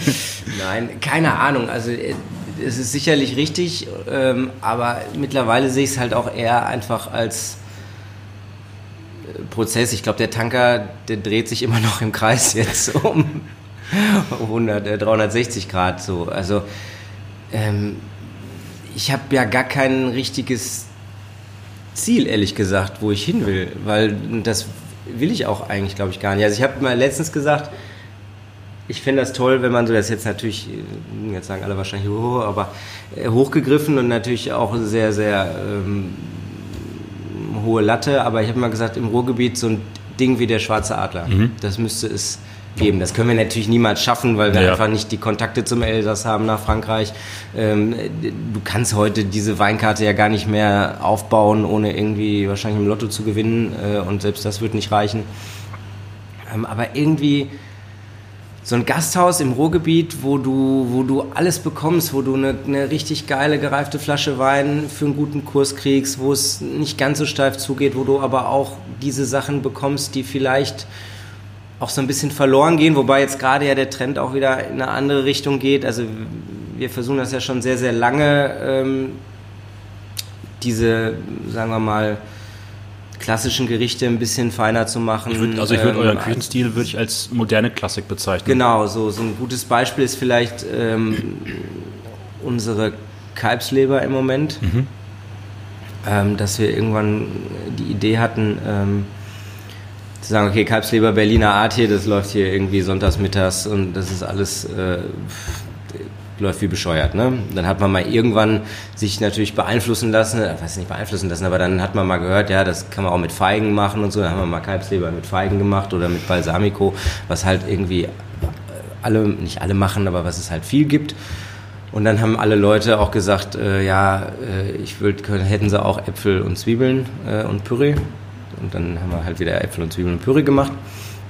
Haben gesagt, habe ich irgendwann kam immer die Idee, ja scheiße, muss man aber doch irgendwie trotzdem ändern können. Und dann kam der Gedanke mit dieser Kerbelwurzel, Roscoff-Zwiebel. Mhm. Diese Zwiebel aus der Bretagne, die ja super mild, mhm. total fruchtig, knackig, für ja. mich fast wie so ein Apfel ist. Ja, fast süß. Also, fast süß. Ja. Und die Kerbelwurzel, die ja eigentlich auch super süß ist, und fast sowas wie sowas Schmorzwiebelartiges, also diese Mischung aus mhm. Apfel und Zwiebel dann hat. Und dann haben wir gesagt, komm, dann nennen wir das unsere Berliner Art, machen das mit Kerbelwurzel und Roscoff-Zwiebel. Dann lesen die meisten sowieso nur Berliner Art, dann geht es gar nicht weiter, bestellen das. Ähm, und für uns ist es halt irgendwie so eine andere, andere Nummer, die man da reinbringt, mit zwei Produkten, die es vielleicht noch nicht so, oder zu dem Zeitpunkt, jetzt sieht man es öfter mal mit Kerbelwurzel, aber ähm, zu dem Zeitpunkt in so einer Gastronomie-Schiene, wie wir sie machen, eigentlich nicht verbreitet war. Und auch, dass man, sag ich mal, in so einem Haus dann so viel, das heißt so viel Geld, aber so eine Zwiebel, sagt auch jeder, kauft dann eine normale Zwiebel, ne? So. Und, ähm, und das sind so Sachen für uns oder ein gutes Beispiel, wo wir halt versuchen, irgendwie einen anderen Twist reinzukriegen oder das irgendwie, das kannst du auch jederzeit ja in, in Miniatur oder in klein, fein, fein in dem Menü schicken. Du kannst ja nochmal die Kerbelwurzel irgendwie die Haut äh, oder die, die Schale abnehmen, daraus einen, einen Chip machen, äh, mit ein bisschen roher Kerbelwurzel äh, gehobelt und nochmal eine andere Soße und ein bisschen daraus noch, dann kriegst du da ja auch ganz schnell einen kleinen, sehr hochwertigen Menüteller hin, den man vielleicht sogar in einem Sterneladen servieren könnte, sage ich jetzt Eine Sache so, ist ja ne? so, ich habe ja angefangen, wir sind ja hier wirklich am Rande des Ruhrgebiets, also ich glaube, die Straße runter, kann man schon fast sagen, fängt das Bergische Land langsam ja. an. Ähm, das habe ich auch letztens bei Sascha gesagt. Die Leute hier sind von der Kulinarik her, muss der Teller ordentlich voll sein oder ordentlich was auf der Gabel sein. Ja. Und das habt ihr hier, also das finde ich immer total charmant. Ähm, wenn jemand hier Königsberger Klopse bestellt, ist übrigens eins meiner Lieblingsgerichte hier. Könnte ich, könnte ich mich, also ich, ich könnte es hundertmal bestellen. Dann macht ihr in der Anrichtung auf dem Teller diese zwei Königsberger Klopse, oben Zitronenzesten darunter, dann halt die, die Soße dazu. Und damit der ganze Teller nicht überfrachtet wird, habt ihr dann diese Stobtöpfchen, drei Stück, wo dann das Püree drin ist, wo dann nochmal irgendwie ein Kloß drin ist oder dann die rote Beete halt nochmal gemacht. Das heißt, du hast trotzdem die Menge oder die Grammzahl auf dem Teller, die hier das meiste Publikum erwartet, aber in der Präsentation ist es viel, viel eleganter und viel schöner geworden. Also es hat eine Ästhetik an mehr, anstatt dann einfach alles auf einem Teller verfrachtet. Ja, wir hatten letztens, letzte Woche gab es einen Tisch, das war auch gut, der hatte sich dann beschwert, dass zu wenig auf dem Teller ist, bis dann seine Frau ihm gegenüber darauf hingewiesen hatte, dass er ja noch in dem Topf, der daneben steht, eigentlich das Ganze nochmal hat. Ähm, ja, und zwar das ähm, immer ein Dorn im Auge. Also gerade das, was ich jetzt gerade gesagt habe mit der Kalbsleber oder auch viele Gerichte, wo man echt so dann beim Anrichten und da steht und denkt, naja, ach Mist, irgendwie in kleiner wird es einfach besser aussehen und, und irgendwie auch ansprechender. Mhm. Und man hat ja auch viele Leute, ich zum Beispiel, ich möchte manchmal auch gar nicht so viel essen, weil ich kann auch nicht so viel essen. Und ähm, wir haben ja hier auch eine Riesenspanne im Publikum zwischen, sag ich mal, der, ne, die Oma, die halt mit ihren Enkeln zum Essen kommt. Und die Enkel könnten zwei Teller verdrücken, weil die gerade irgendwie Leistungssport machen oder wie auch immer und die Oma ähm, halt nur ein Drittel Gericht. Und irgendwie fand ich auch immer diese Teller dann, manchmal ist es auch, wirkt es erschlagen und, und manche Sachen kannst du dann auch irgendwie nicht schön anrichten, finde ich. Und so ein bisschen Optik gehört ja schon dazu. Und da kam dann halt die Idee, ähm, zu sagen, okay, warum kriegen wir das nicht, ähm, machen wir das eben nicht so, so einen kleinen Satellitenteller, ähm, mit irgendwie einer anderen Komponente vielleicht sogar, wenn es eine Art Zweierlei oder mhm. so ist, dass man eben die, die zweite Sache, ähm, was weiß ich, dann eine geschmorte Keule oder geschmorte Backe, wenn man jetzt so, dass ich Karree vom, vom Landschwein mit Backe macht, dann halt die Backe mit dem Püree irgendwie im Teller serviert und dann das Karree dann einfach nur auf dem Teller, damit es nicht alles draufgeknallt ist. Ähm, das ist ja so ein bisschen, kam uns die Idee ähm, auch, also so ganz neu ist das ja nicht, der Mossonier macht das ja in, mhm. in Köln. Aber ganz anders, natürlich viel, viel, ne? also da gibt es ja wirklich andere Gerichte auf diesen Satellitentellern. Ne? Aber da war ich irgendwann mal essen und fand das auch irre und dachte so, boah, geil, mega. Aber da ist dann nachher die Idee gekommen, ach, warum machen wir denn nicht eigentlich unser Gericht dann, also wir können doch die Problematik dadurch auch lösen, dass wir einfach jetzt kein separates Gericht oder das muss ja alles nicht irgendwie nochmal, wer weiß wie aufwendig anders mhm. sein, sondern wir machen halt jetzt nicht unsere Beilage, jetzt nicht Püree à oder so, sondern wir machen einfach so, so eine kleine Satellitenbeilage, ähm, die einfach den Hauptteller so ein bisschen entspannt und uns die Möglichkeit gibt, da nochmal vielleicht was anderes reinzubringen. Was auch immer bei euch, also mir immer aufgefallen ist, damals, oder ich habe das, glaube ich, seit ich hier bin, ähm, habt ihr immer in der Speisekarte unter dem Gericht immer so ein, zwei Sätze noch zu dem Gericht stehen. Also A, wo kommt das her, welcher Züchter hat das gemacht oder ja. äh, keine Ahnung, das Gemüse vom Markt, die Pilze frisch aus dem Wald. Ähm, also du hast sehr früh angefangen, hier auch den Leuten zu erklären, dass du jetzt nicht zum Großmarkt fährst primär und einfach mal alles auf den Wagen legst, sondern es hat dann schon alles sein, seine Berechtigung und auch eine Philosophie ja, das dahinter. Ist halt, das ist halt so ein Ding, ich habe da auch lange überlegt und habe das auch ähm, echt äh, mit mir ein bisschen gekämpft, ob ich das mache, weil ich finde es auch manchmal ein bisschen belehrend und so und finde es auch mhm. nicht unbedingt. Ich will das eigentlich jedes Mal, wenn ich eine neue Karte schreibe, denke ich mir, jetzt kann man es eigentlich mal wegmachen. Habe das auch einmal gemacht, habe dann äh, auch, aber das Feedback war dann nicht so gut von den Gästen. Die haben dann echt gesagt, wo, wo sind die äh, Untertitel, sage ich jetzt mal, oder wo sind die Erklärungen. Aber wir hatten das halt zu dem Zeitpunkt für uns ähm, damals wirklich überlegt, das ist ein Riesenhaus. Ähm, der Service, du musst ja auch die Leute und die Mitarbeiter irgendwie mitnehmen am Anfang. Du kannst mhm. ja nicht alles auf einmal umstellen und, und von heute auf morgen irgendwie ändern und jetzt erwarten, dass das jeder sofort irgendwie mitzieht und in der Lage ist auch von den älteren Service-Mitarbeitern und so jedem jetzt auf einmal den Unterschied zwischen ähm, Label Rouge und normalem Geflügel zu erklären oder ähm, ja, jetzt Kerbelwurzel und dass eine Roscoff-Zwiebel aus der Bretagne kommt und eine geschützte Herkunftsbezeichnung hat. Ne? So, das heißt, wir mussten halt irgendwie einen Weg finden, das ja auch für den Gast irgendwie klar zu machen, ähm, ohne dass es jetzt große Erklärungen am Tisch sind. Und das finde ich dann auch manchmal, wenn man so am Tisch irgendwie zugetextet wird, stundenlang, das finde ich auch blöd. Ne? Also ich habe die Texte immer subtil empfunden und euer Service annonciert ja auch immer nur das Gericht, ohne zu sagen, also da ist jetzt nicht keine fünf Minuten Erklärung nochmal zu den Produkten. Ja, brauchst du ja auch nicht, brauchst weil auch nicht, genau. wir sind ja hier kein, äh, wir sind nicht bei Whistler oder so. Ja. Also ähm, das ist ja letzten Endes einfache Küche, die wir machen. Also muss man ja so sagen. Aber ich fand es halt wichtig zu sagen, okay, wir müssen halt wenn ich auf einmal Steinbutt kaufe, der 35 Euro das Kilo EK kostet, was noch ein guter Preis ist, mhm. plus, plus Steuer und ich vom Gast irgendwie von jetzt, von jetzt auf gleich, aber von heute auf morgen ein Fischgericht statt für ähm, 19,50 Euro für 29 Euro verkaufe, dann muss ich ihm ja schon irgendwie sagen, warum ich das mache. Und das hat man auch die ersten zwei Jahre so echt äh, gemerkt. Wir konnten die Preise noch nicht so 100% durchsetzen für das, was wir eingekauft haben konnte das nur so ein bisschen nach und nach steigern. Ähm, und ich fand es dann halt wichtig zu erklären, okay, wir wollen halt ähm, das hier, was du halt am Anfang auch gesagt hast, in der Region und in dem, was man eigentlich erwartet. Früher gab es hier auch, glaube ich, Florentina-Pfanne mit Spinat und äh, 400 Gramm Lammfleisch, Neuseeland-Hüfte irgendwie, äh, ich sag mal, Hollandaise überbacken, mhm. in der Pfanne serviert und so weiter. Und irgendwie den Step, das war immer schon gut und das soll das auch gar nicht irgendwie, irgendwie schlecht machen, aber ähm, das war halt dann nicht das, wo ich herkam und ich konnte das irgendwie auch nicht. Und ich wollte das dann eben in dieser Mischung aus dem, was ich vorher gesagt habe, so zwischen ne, Heppinger äh, Champignon-Toast, mhm. Gänsestoffleber-Variation und äh, Heidelberger Frikadellen, sage ich jetzt mal, ähm, wollte ich das hier irgendwie, irgendwie ansiedeln. Und ich glaube, dass wir schon relativ früh, klar, heute sind das alles keine neuen Begriffe mehr, ne? mhm. ne? äh, Gasthaus auf ähm, gutem Niveau, ähm, deutsche Regionalküche verfeinert, ähm, aber gute Produkte, das sind ja alles jetzt auch die Phrasen, die Land auf Land ablaufen, regional und und und. Aber das, das war uns damals, oder das war mir, da hatte ich das noch nicht so auf dem Schirm. Also wir haben das schon angefangen, bevor mir das zumindest, vielleicht habe ich es auch nicht mitbekommen, dass das schon irgendwie en vogue war, kann auch sein. Aber ähm, ich glaube, dass wir schon relativ früh mit solchen Sachen angefangen haben umzusetzen und zu versuchen, das irgendwie zu entwickeln.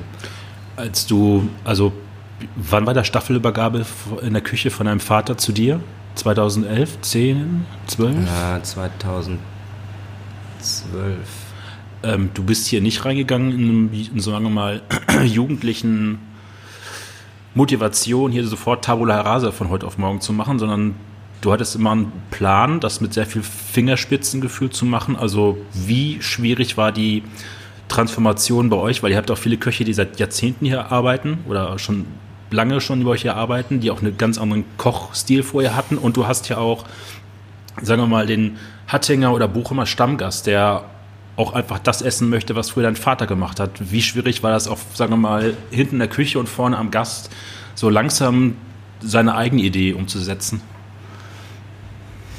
Das weiß ich ehrlich gesagt gar nicht so genau, weil das irgendwie, wir haben das, oder ich habe das einfach, oder ich sage auch immer wir, weil das ist, das, ich kann das hier natürlich nie ohne die, die Mannschaft machen. Ich bin auch, ich habe auch eigentlich den kleinsten Anteil daran, weil ähm, ich ja auch manchmal, ich muss da gestehen, dann geht man auch manchmal nach Hause und fragt sich, boah, überfordert man vielleicht auch oder, oder verlangt man dann auch zu viel. So, ne? Es ist auch immer ein schmaler Grad zwischen, komm, wir müssen auch mal vielleicht noch ein bisschen höher springen mhm. über die Stange sozusagen ähm, und jetzt nicht zu viel zu erwarten und, und zu sagen, so, wir machen das jetzt alles so, so und so und, ähm, und dann muss das fluppen ich versuche immer in der Küche, glaube ich, hoffe, dass mir das gelingt. Manchmal ja, manchmal nein. Das ist auch, ich bin auch jemand, der sich da echt viel selber hinterfragt und auch echt auch manchmal schlecht fühlt sogar und mhm. denkt so, boah, machst du das gut, machst du das nicht gut. Ich bin keiner, der in der Küche irgendwie sagt so, rumpel, jetzt machen wir das so und, und also ich versuche das schon immer dialogmäßig zu machen. Ich hoffe, dass mir das gelingt. Also das Wenn ist so das, über, das Größte. Problem. Aber wir haben schon die Sachen immer einfach gemacht, glaube ich. Ohne jetzt, klar, haben wir unser Wiener Schnitzel draufgelassen mhm. und machen wir eine Roulade und sowas, was wir, was die Leute gerne mögen. Oder halt dann irgendwann die Königsberger ähm, Klopse und, und solche Sachen. Aber Rauchlachs mit Reibekuchen immer noch so ein, so ein Topseller, ne, der irgendwie auch nicht wegzukriegen ist. Manchmal fliegt er von der Karte und du merkst äh, jetzt gerade aktuell, ist so Gänseeröffnung. Ne? Ähm, die, die, Karte ist ein bisschen reduzierter, weil wir wirklich dann sehr viel Gänsemenü schicken und auch ähm, äh, der Laden jetzt gerade äh, halt sehr viel zu tun ist. Und dann haben wir so ein paar Sachen reduziert und konzentrieren uns da auf, auf ein paar Sachen. Und dann haben wir es halt wieder draufgenommen. Und zack, ne, zweimal Rauchlachs neu, dreimal Rauchlachs neu, das ist halt, das, das geht immer noch. Aber ähm, wir versuchen schon auch, und das manchmal auch zu wenig, und dann, das ist auch manchmal wie so ein Schritt vor, dann wieder zwei Schritte zurück, dann wieder drei Schritte vor, dann sieht man manchmal irgendwie ähm, alte Speisekarten, guckt man mal durch von vor zwei Jahren oder ähm, sieht mal was ähm, im Internet und denken sich, oh, das war aber eigentlich ganz geil, das müssen wir eigentlich mal mhm. wieder machen oder warum? Da waren wir aber besser drauf als jetzt. Und man nimmt das ja selber manchmal auch gar nicht so richtig wahr. Man denkt, ich denke eigentlich per se immer, jetzt gerade ist es eigentlich nicht so cool. Aber trotzdem geht man irgendwie immer einen Schritt weiter und wir machen schon immer das, was wir wollen, auch wenn es manchmal echt nicht funktioniert und wenn wir manchmal auch Sachen wegschmeißen, selber essen ähm, oder irgendwie dann doch wieder anders aufschreiben, weil wir sehen, okay, es wird einfach nicht angenommen. Wenn wir jetzt hier, also hast dauernd über das Wir gesprochen, ähm, wir haben noch gar nicht zu der Größe dieses Schiffes hier gesagt. Ihr habt gefühlt einen Parkplatz, der ist vier Fußballfelder groß. Das habe ich bei Tibor letztens auch mal irgendwie gesagt. Und ähm, wie viele à la carte Plätze habt ihr? Ja, 130, 140 à la carte Plätze ungefähr ähm, und 130, 140 Bankett, dann machen wir noch ein bisschen außer Haus, ne? wobei man sagen muss, dass das ja dann die totale Auslastung ist. Also es sind dann schon, da ist ja auch Zweiertische dabei oder so. Das ist so groß ja eigentlich gar nicht. Das Problem ist nur, oder was ist nicht das Problem? Wir sind ja nicht zum Beispiel in Bochum, die Jungs, die machen das sehr genial, weil sie haben vier verschiedene Läden mhm. und haben auch vier verschiedene Konzepte. Wir haben einen Laden mit fünf Konzepten. Ja. Wenn es überhaupt ein ja. Konzept ist. Aber das, das, das, das stelle ich manchmal auch in Frage. Also das Konzept ergibt sich auch manchmal von selbst, weil es kommt halt, es ist dann halt das Gasthaus, sag ich mal hier. Und du machst halt von der, äh, sag ich mal, ähm, von der Versammlung über, äh, ah ja, ich brauche mal ein paar Schnittchen außer Haus, ähm, ja, heute ist aber Geburtstag, Oma hätte gern äh, Schweinefiletspitzen in Champignonrahmen. Und äh, abends, ja, da kommen vielleicht ähm, ein paar Jungs, die wollen sechs Gänge essen und ein paar gute Flaschen Wein dazu trinken. Ähm, oder wir haben noch übrigens eine Ducru Bocayou Vertikale im Keller. Und ähm, wir machen mal ein paar Lammhaxen, äh, Kalbshaxen dafür ähm, und schicken die dann unten in den Felsenkeller und äh, ja, dann kommt der Vater rein, ah, da ist noch so ein kleines Außerhaus, da konnte ich nicht Nein sagen, ähm, ist aber ganz, ganz einfach, kein Problem. ja, okay. also das war, Scheiße.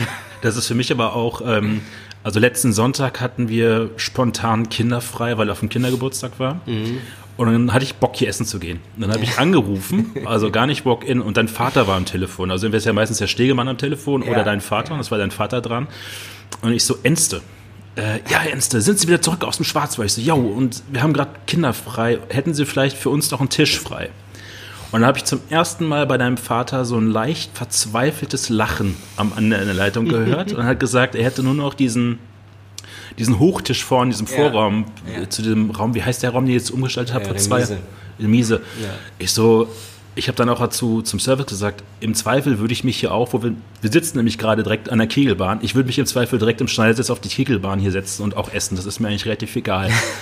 Aber dann war hinten, also vorne à la carte war bumsvoll. Dann war hinten noch ein Geburtstag in dem einen Saal mit so einer Dixie-Band dabei. Genau, das war relativ großer 100 Personen Geburtstag Weihnachtsfeier, ja. Und im zweiten mit, zwei mit amerikanischen Gästen und einem 15 Kilo Turkey, den die ja. haben wollten, wo ich erst nicht wusste, ob ich den kriege. Und dann kam freitags so ein 15 Kilo ich habe sowas noch nie gesehen, Tier, und wir wussten überhaupt gar nicht, wie wir den gar kriegen, ohne dass das Ding furztrocken wird. Ähm, ja, das war auch sehr lustig, ja. Das äh, klassische amerikanische Hausfrauenproblem ja. der Truthahn. Ja. Eigentlich haben wir gesagt, wir müssten den eigentlich verbrannt irgendwie oder völlig zerstört auf den Tisch geben, weil das ist das, was man eigentlich authentisch aus den Filmen oder aus dem, was man für ein Bild davon im Kopf hat.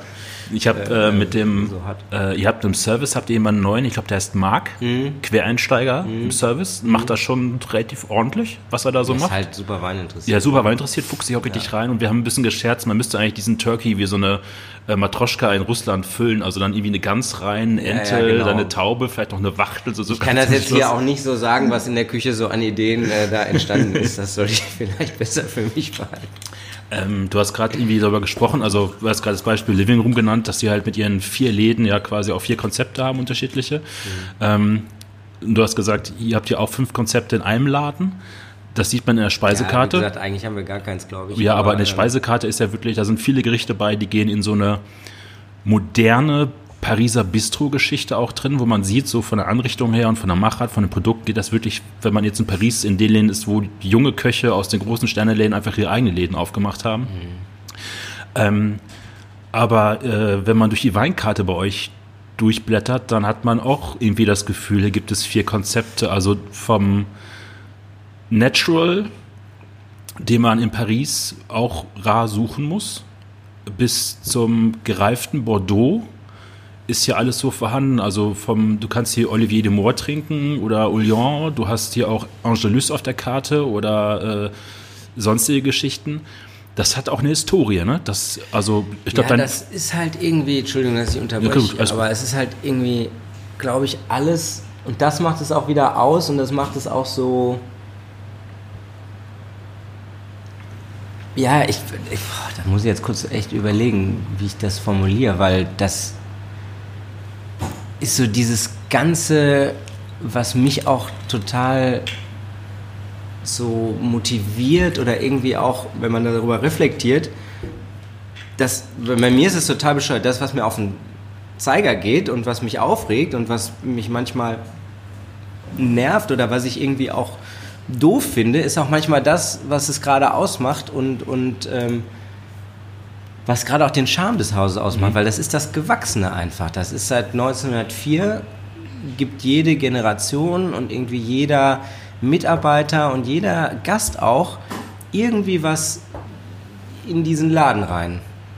Und ähm, das wäre ja alles nicht gekommen, wenn ich nicht mit Alex in den Kindergarten gegangen wäre schon und wir irgendwie durch blöden Zufall diese Weinpraktika gemacht hätten. Das wäre alles nicht gekommen, äh, wenn mein Vater doch Steuerberater geworden wäre. Ähm, und irgendwie ähm, da gelernt hätte, wo er gelernt hat. Damals ähm, Parkhotel Bochum am Stadtpark, das gibt es heute, glaube ich, gar nicht mehr. Und, und Schloss Anholt dann später auch ganz, ganz tolle Kollegen. Und irgendwie so ein bisschen aus dem Dorf rausgekommen ist. Ähm, mein Großvater, der irgendwie hier äh, da in Dreierreihen an der Theke, das war damals noch, es gibt so ein altes Emaille-Schild, habe ich auf einem Foto gesehen, Milchwirtschaft und Schnapscasino. Das will ich unbedingt mal irgendwie wieder machen lassen, weil das Schild gibt es leider nicht mehr. Ähm, und der damals äh, Schnapsdeputate an die Bergleute hier verkauft hat.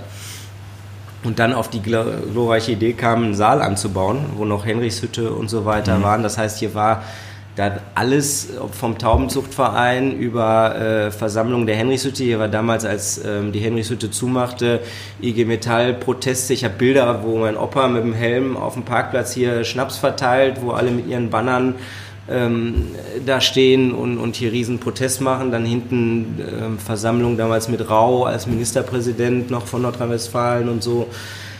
Ähm, und, und irgendwie gibt da, ne, der Saal ist so diese ganze Gesellschaften, auch das, das ist alles so das Vermächtnis äh, vom, vom Opa. Papa hat das dann weitergemacht, hat dann das erste Mal irgendwie vorne auch das à la carte Restaurant irgendwie nach vorne gebracht und hat da das überregional ein bisschen bekannt gemacht, einfach auch durch seine Art und durch seine Persönlichkeit und ähm, hat dann angefangen, Bordeaux zu kaufen, weil er dachte, super, er erzählt mir auch immer noch die Geschichte, die halte ich ihm heute wieder vor, wenn er irgendwie eine Krise kriegt, weil er irgendeine Weinrechnung oben im Büro mal zu Gesicht bekommt und sagt, bist du bescheuert? Aktuell zum Beispiel von Köhler Ruprecht. Aktuell von Köhler Ruprecht zum Beispiel, ja.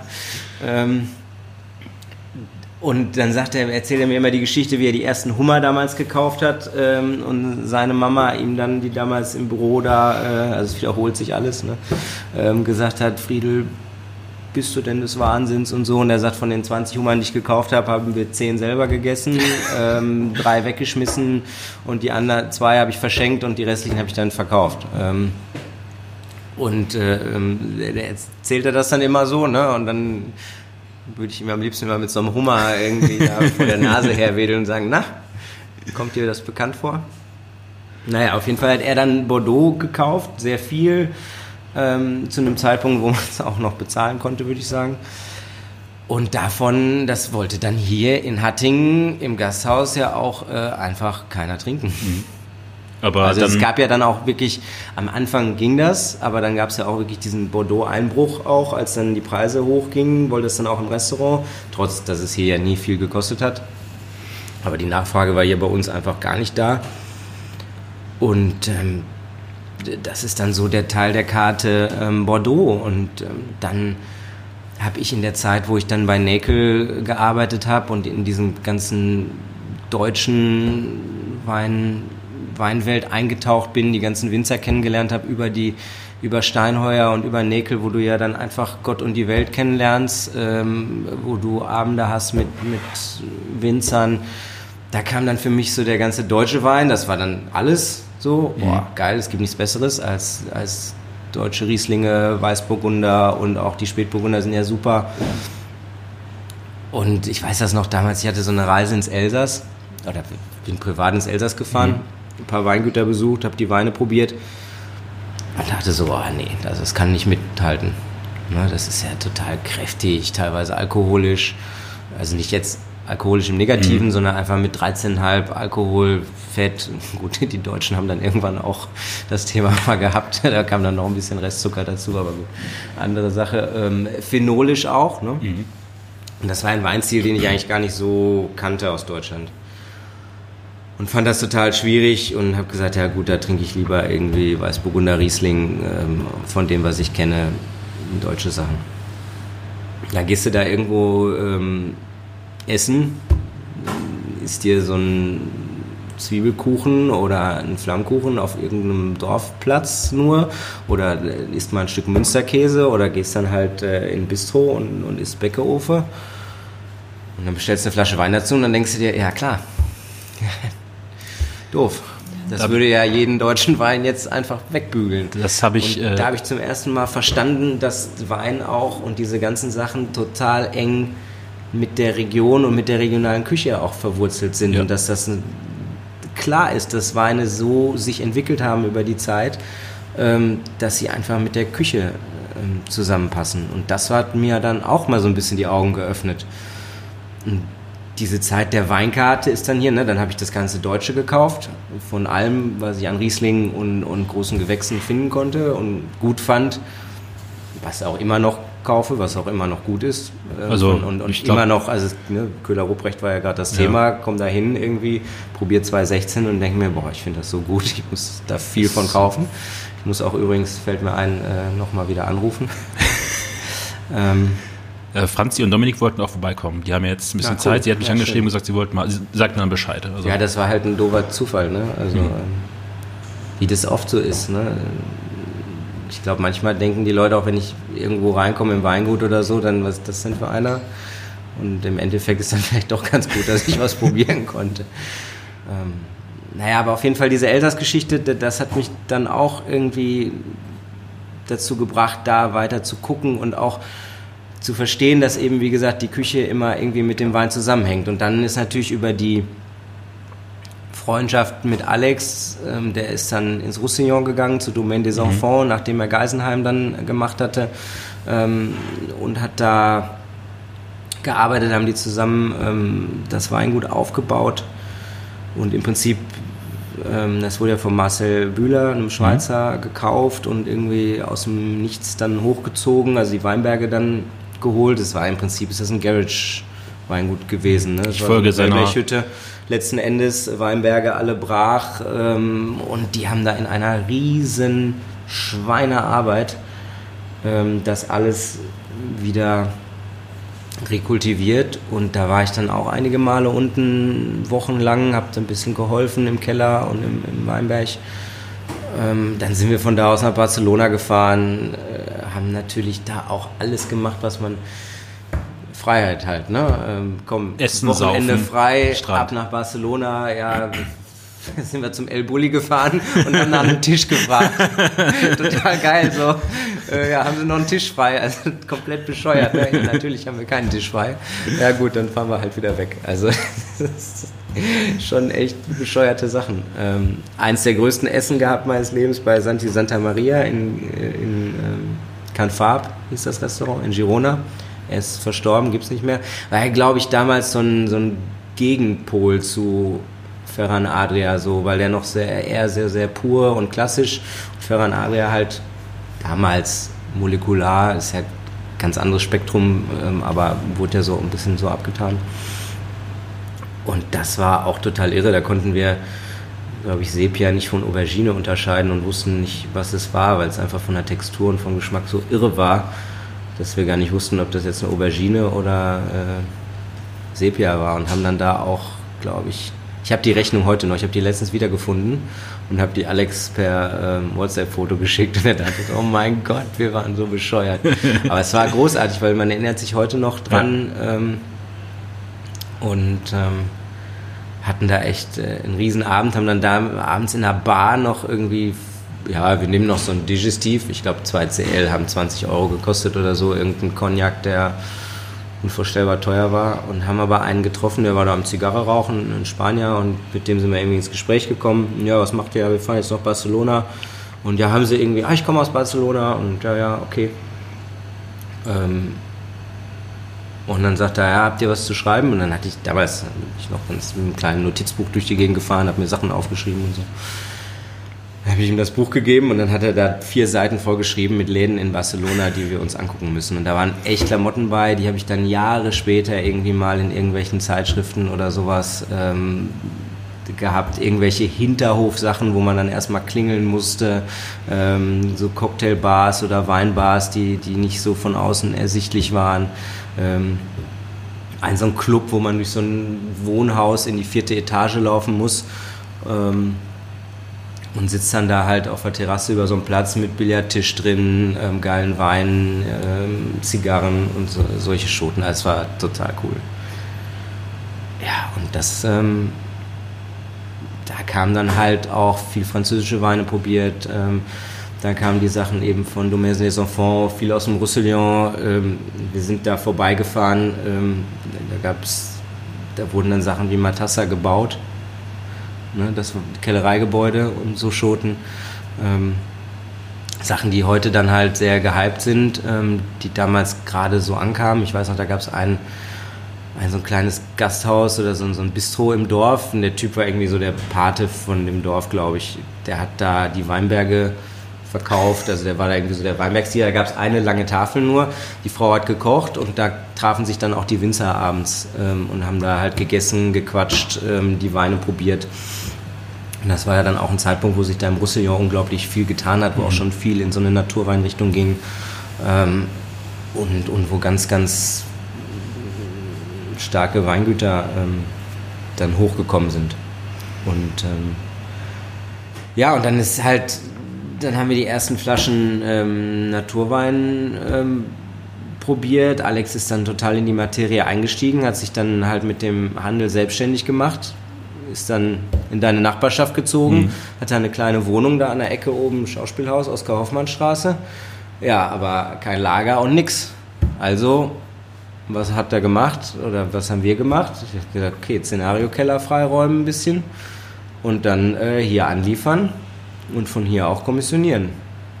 Und dann kamen die ersten Paletten da an, so mit Sachen wie Le Chalier und ähm, und De Moor und ähm, das weiß ich noch, wie ich hier den Leuten versucht habe, Chablis von De Moor irgendwie anzubieten.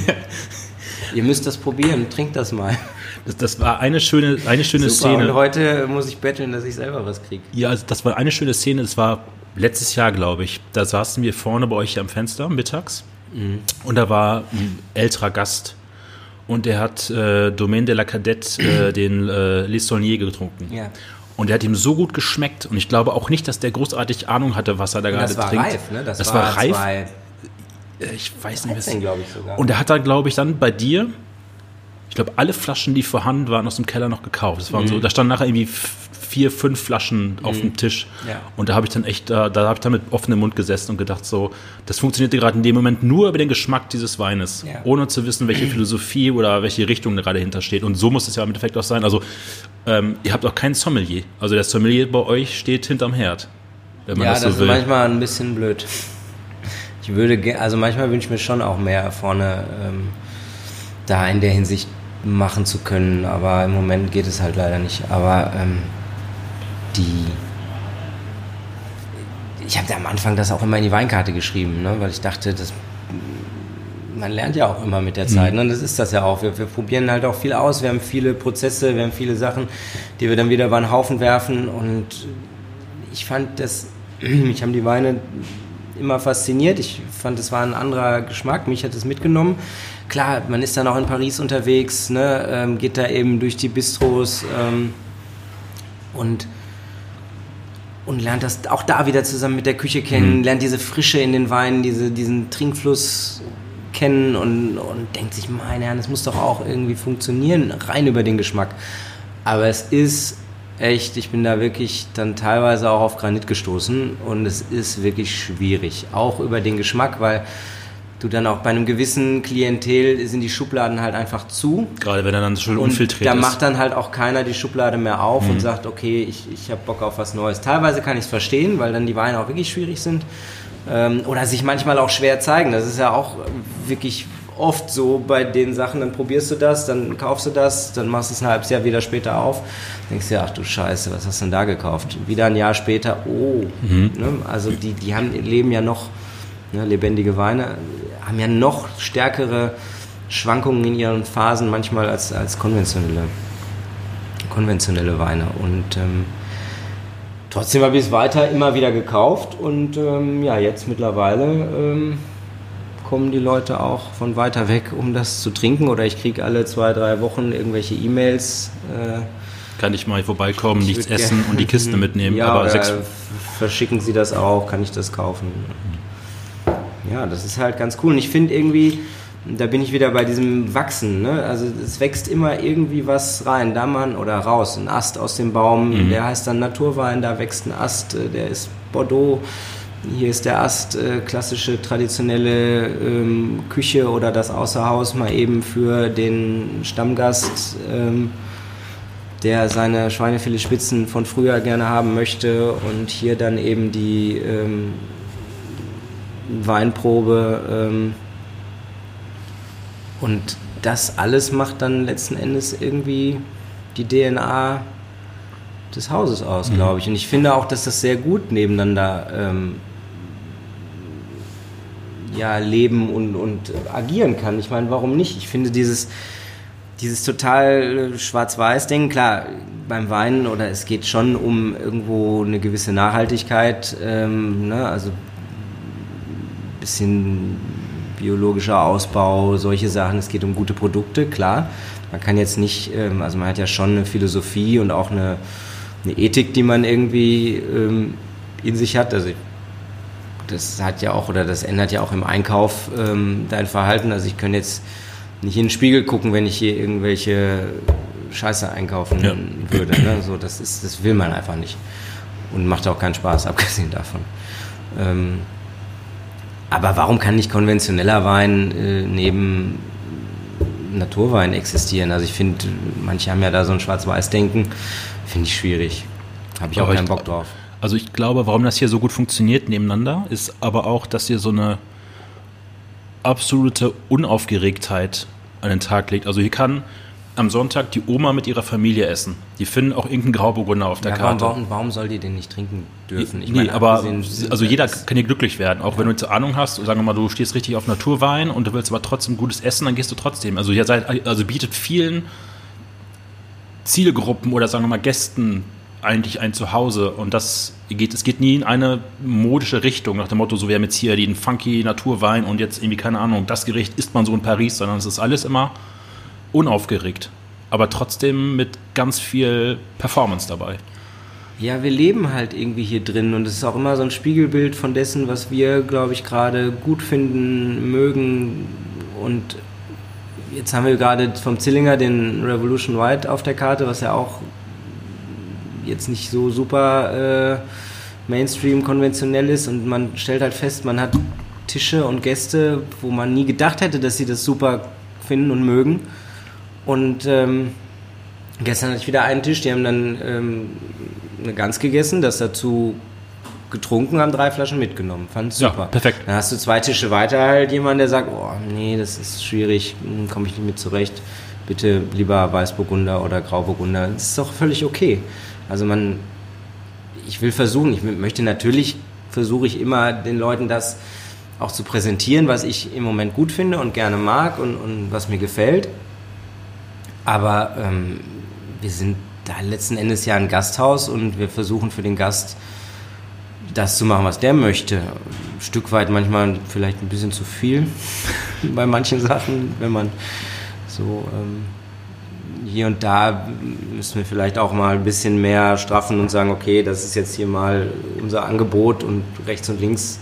Ja, also man kann hier ja wirklich, letzten Endes versuchen wir manchmal auch die karierten Maiglöckchen dann noch zu machen während des Service. Ne, ich hätte gern das, das mit dem, tausche das mit da und ähm, könnte mir das dann noch so und so braten. Ja, machen wir alles, wollen wir auch alles machen, ähm, weil letzten Endes ist der Gast hier, um einen netten Abend zu haben, ein netten, nettes Erlebnis. Und wenn der halt ähm, möchte, dass ich sein Rinderfilet in Soße koche, dann mache ich das. Ne? Warum sollte ich das nicht machen, wenn ich die Möglichkeit habe und, und das gerade irgendwie im Ablauf, Ablauf möglich ist, auch wenn ich jetzt mir denke, vielleicht, äh, okay, kann man machen, muss man aber nicht. Ähm, wie weit, also ich habe mit Tibor lange darüber geredet, über die ganzen Satelliten, die der Living Room gerade in Bochum aufmacht, mhm. die ja auch gerade alle sehr gut funktionieren. Also der Gaul funktioniert, glaube ich, Mega. sehr, sehr gut. Total geil. Wie weit ist für dich, ich meine, so ein, so ein Laden wie Dirgatz, der jetzt, sagen wir mal, nicht gerade im, im Zentrum einer größeren Stadt liegt, also Hattingen ist jetzt auch, äh, ist ja auch irgendwie ähm, jetzt nicht eine, keine Metropole, wie weit ist der, der Standort, also der Faktor, dass es, dass es hier so ein bisschen abgelegener liegt, für dich schwierig, sagen wir mal, auch viel Publikum zu bekommen, was jetzt vielleicht dann in Bochum in den Gaul geht oder ins Five? Weil da ist ja dann eine Barriere, da möchte man halt auch abends was trinken irgendwie. Die Buslinien sind irgendwie doof, S-Bahn fahren ist auch ein bisschen doof und das Taxi ist dann hin und zurück auch mal locker ja, 50 Euro weg. Das kann ich nicht so beurteilen. Das ist halt so. Also wir sind, ich sage immer, wir sind das also ich finde es ja super, wenn, wenn das so ist, wie es ist. Ne? Also gerade ähm, Tibor und, und die Living Room Macher, Jungs, ähm, machen ja da einen riesen äh, Job und ich gehe da ja selber total gern in mhm. jeden der Läden. Also es ist ja, ich würde wahrscheinlich jede Woche ähm, in Gaul gehen oder ins Five, wenn ich wenn ich Zeit dazu hätte. Und ähm, genauso ist es ja aber toll, dass ähm, dann manche hierher kommen, wenn sie sagen, wir machen halt so eine Weinprobe, wie jetzt die Ducru ähm, Vertikale ja, oder wir machen Stammtisch oder wir machen dies und jenes und wir wollen dann ein cooles Menü haben irgendwie und ein bisschen die Klassik, sage ich jetzt mal, äh, dann gehen wir zu Philipp und wenn wir da bin ich jetzt wieder bei diesem bescheuerten schwarzen Adler-Thema, aber wenn wir sozusagen das, das Landhaus oder das, das Gasthaus der Metropolregion Ruhr werden könnten, fände ich das halt toll, wenn, ne, und, und das finde ich gar nicht schlimm, so. Also das ist ja, soll ja jeder, wir sind nun mal nicht in der Stadt.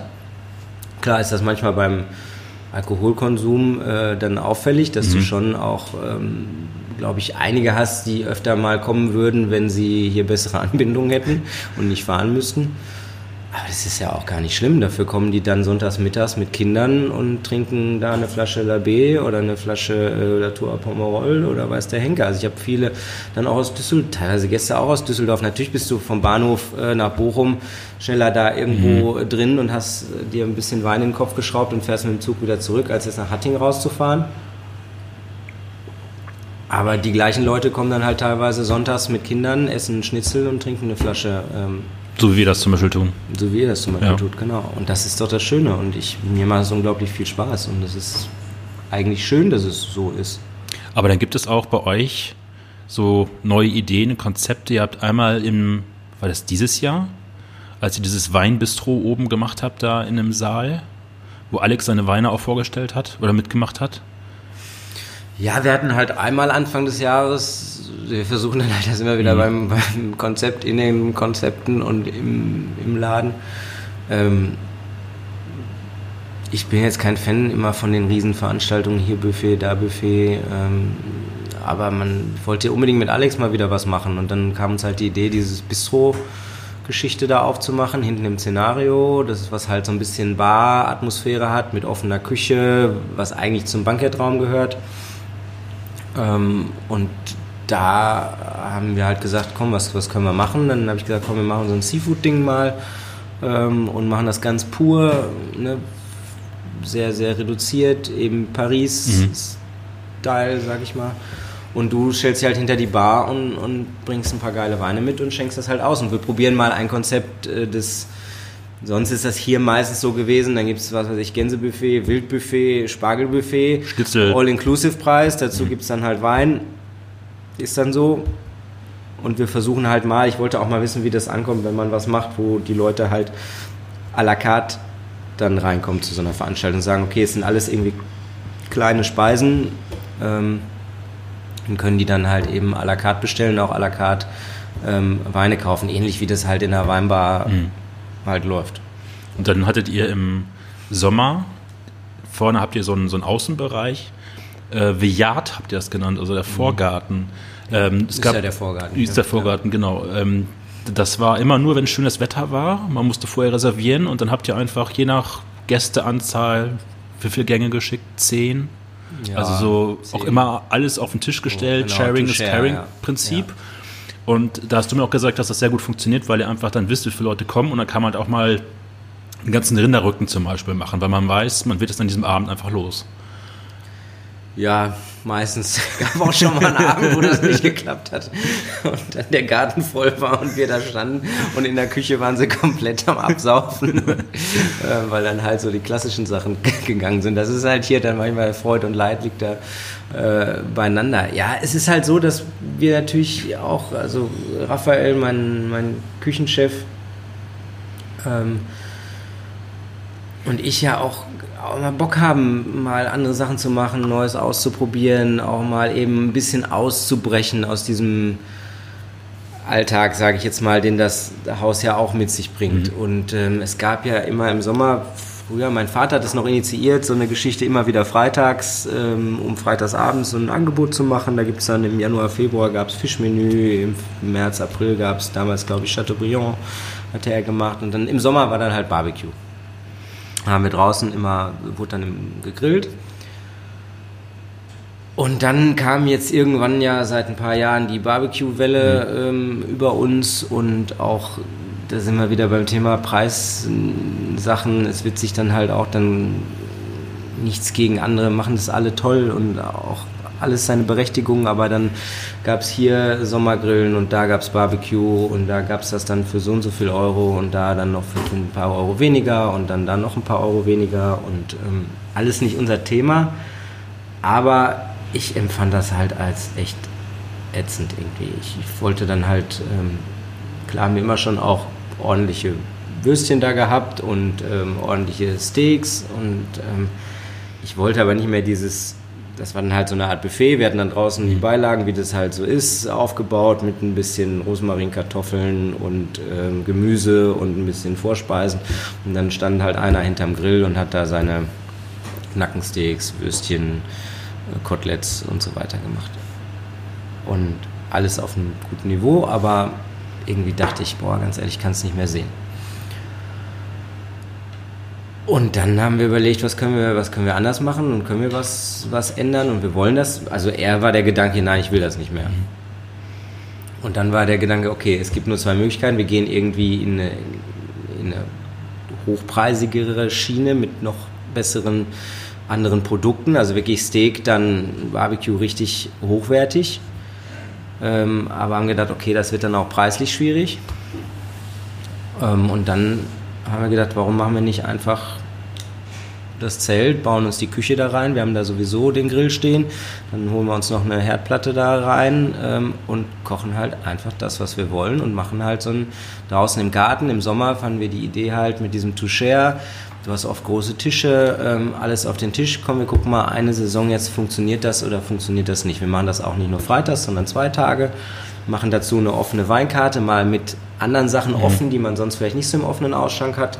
Ähm, eben ein paar Naturals, auch mal ein paar gereifte Sachen. Ähm, und gucken mal, ob das klappt. Die Leute können dann an die Theke ins Zelt kommen, können uns über die Schulter schauen. Ähm, es ist irgendwie Leben auf der Terrasse, weil halt wie eine offene Küche draußen mhm. ist. Es ist bespielt äh, die Terrasse anders, die Atmosphäre ist anders. Wir haben eine Musikbox aufgestellt, haben Musik draußen angemacht haben dann einfach jeden Tag auch was anderes teilweise gekocht und das, was wir wollten. Haben da immer so in Dreierflights, waren dann am Ende so neun, zehn Gänge, haben da rausgeschickt und hatten unglaublich viel Spaß dran und haben dann festgestellt, klar, du hast hier draußen in Hattingen halt auch mal einen Abend, wo du dann nach Hause gehst oder abends dir deinen Feierabendkölsch trinkst und herbe enttäuscht bist, weil es halt nicht angenommen wurde. Aber dann am nächsten Abend machen dich dann auf einmal 50, äh, 55, die das dann nehmen von den 80, 90 Gästen,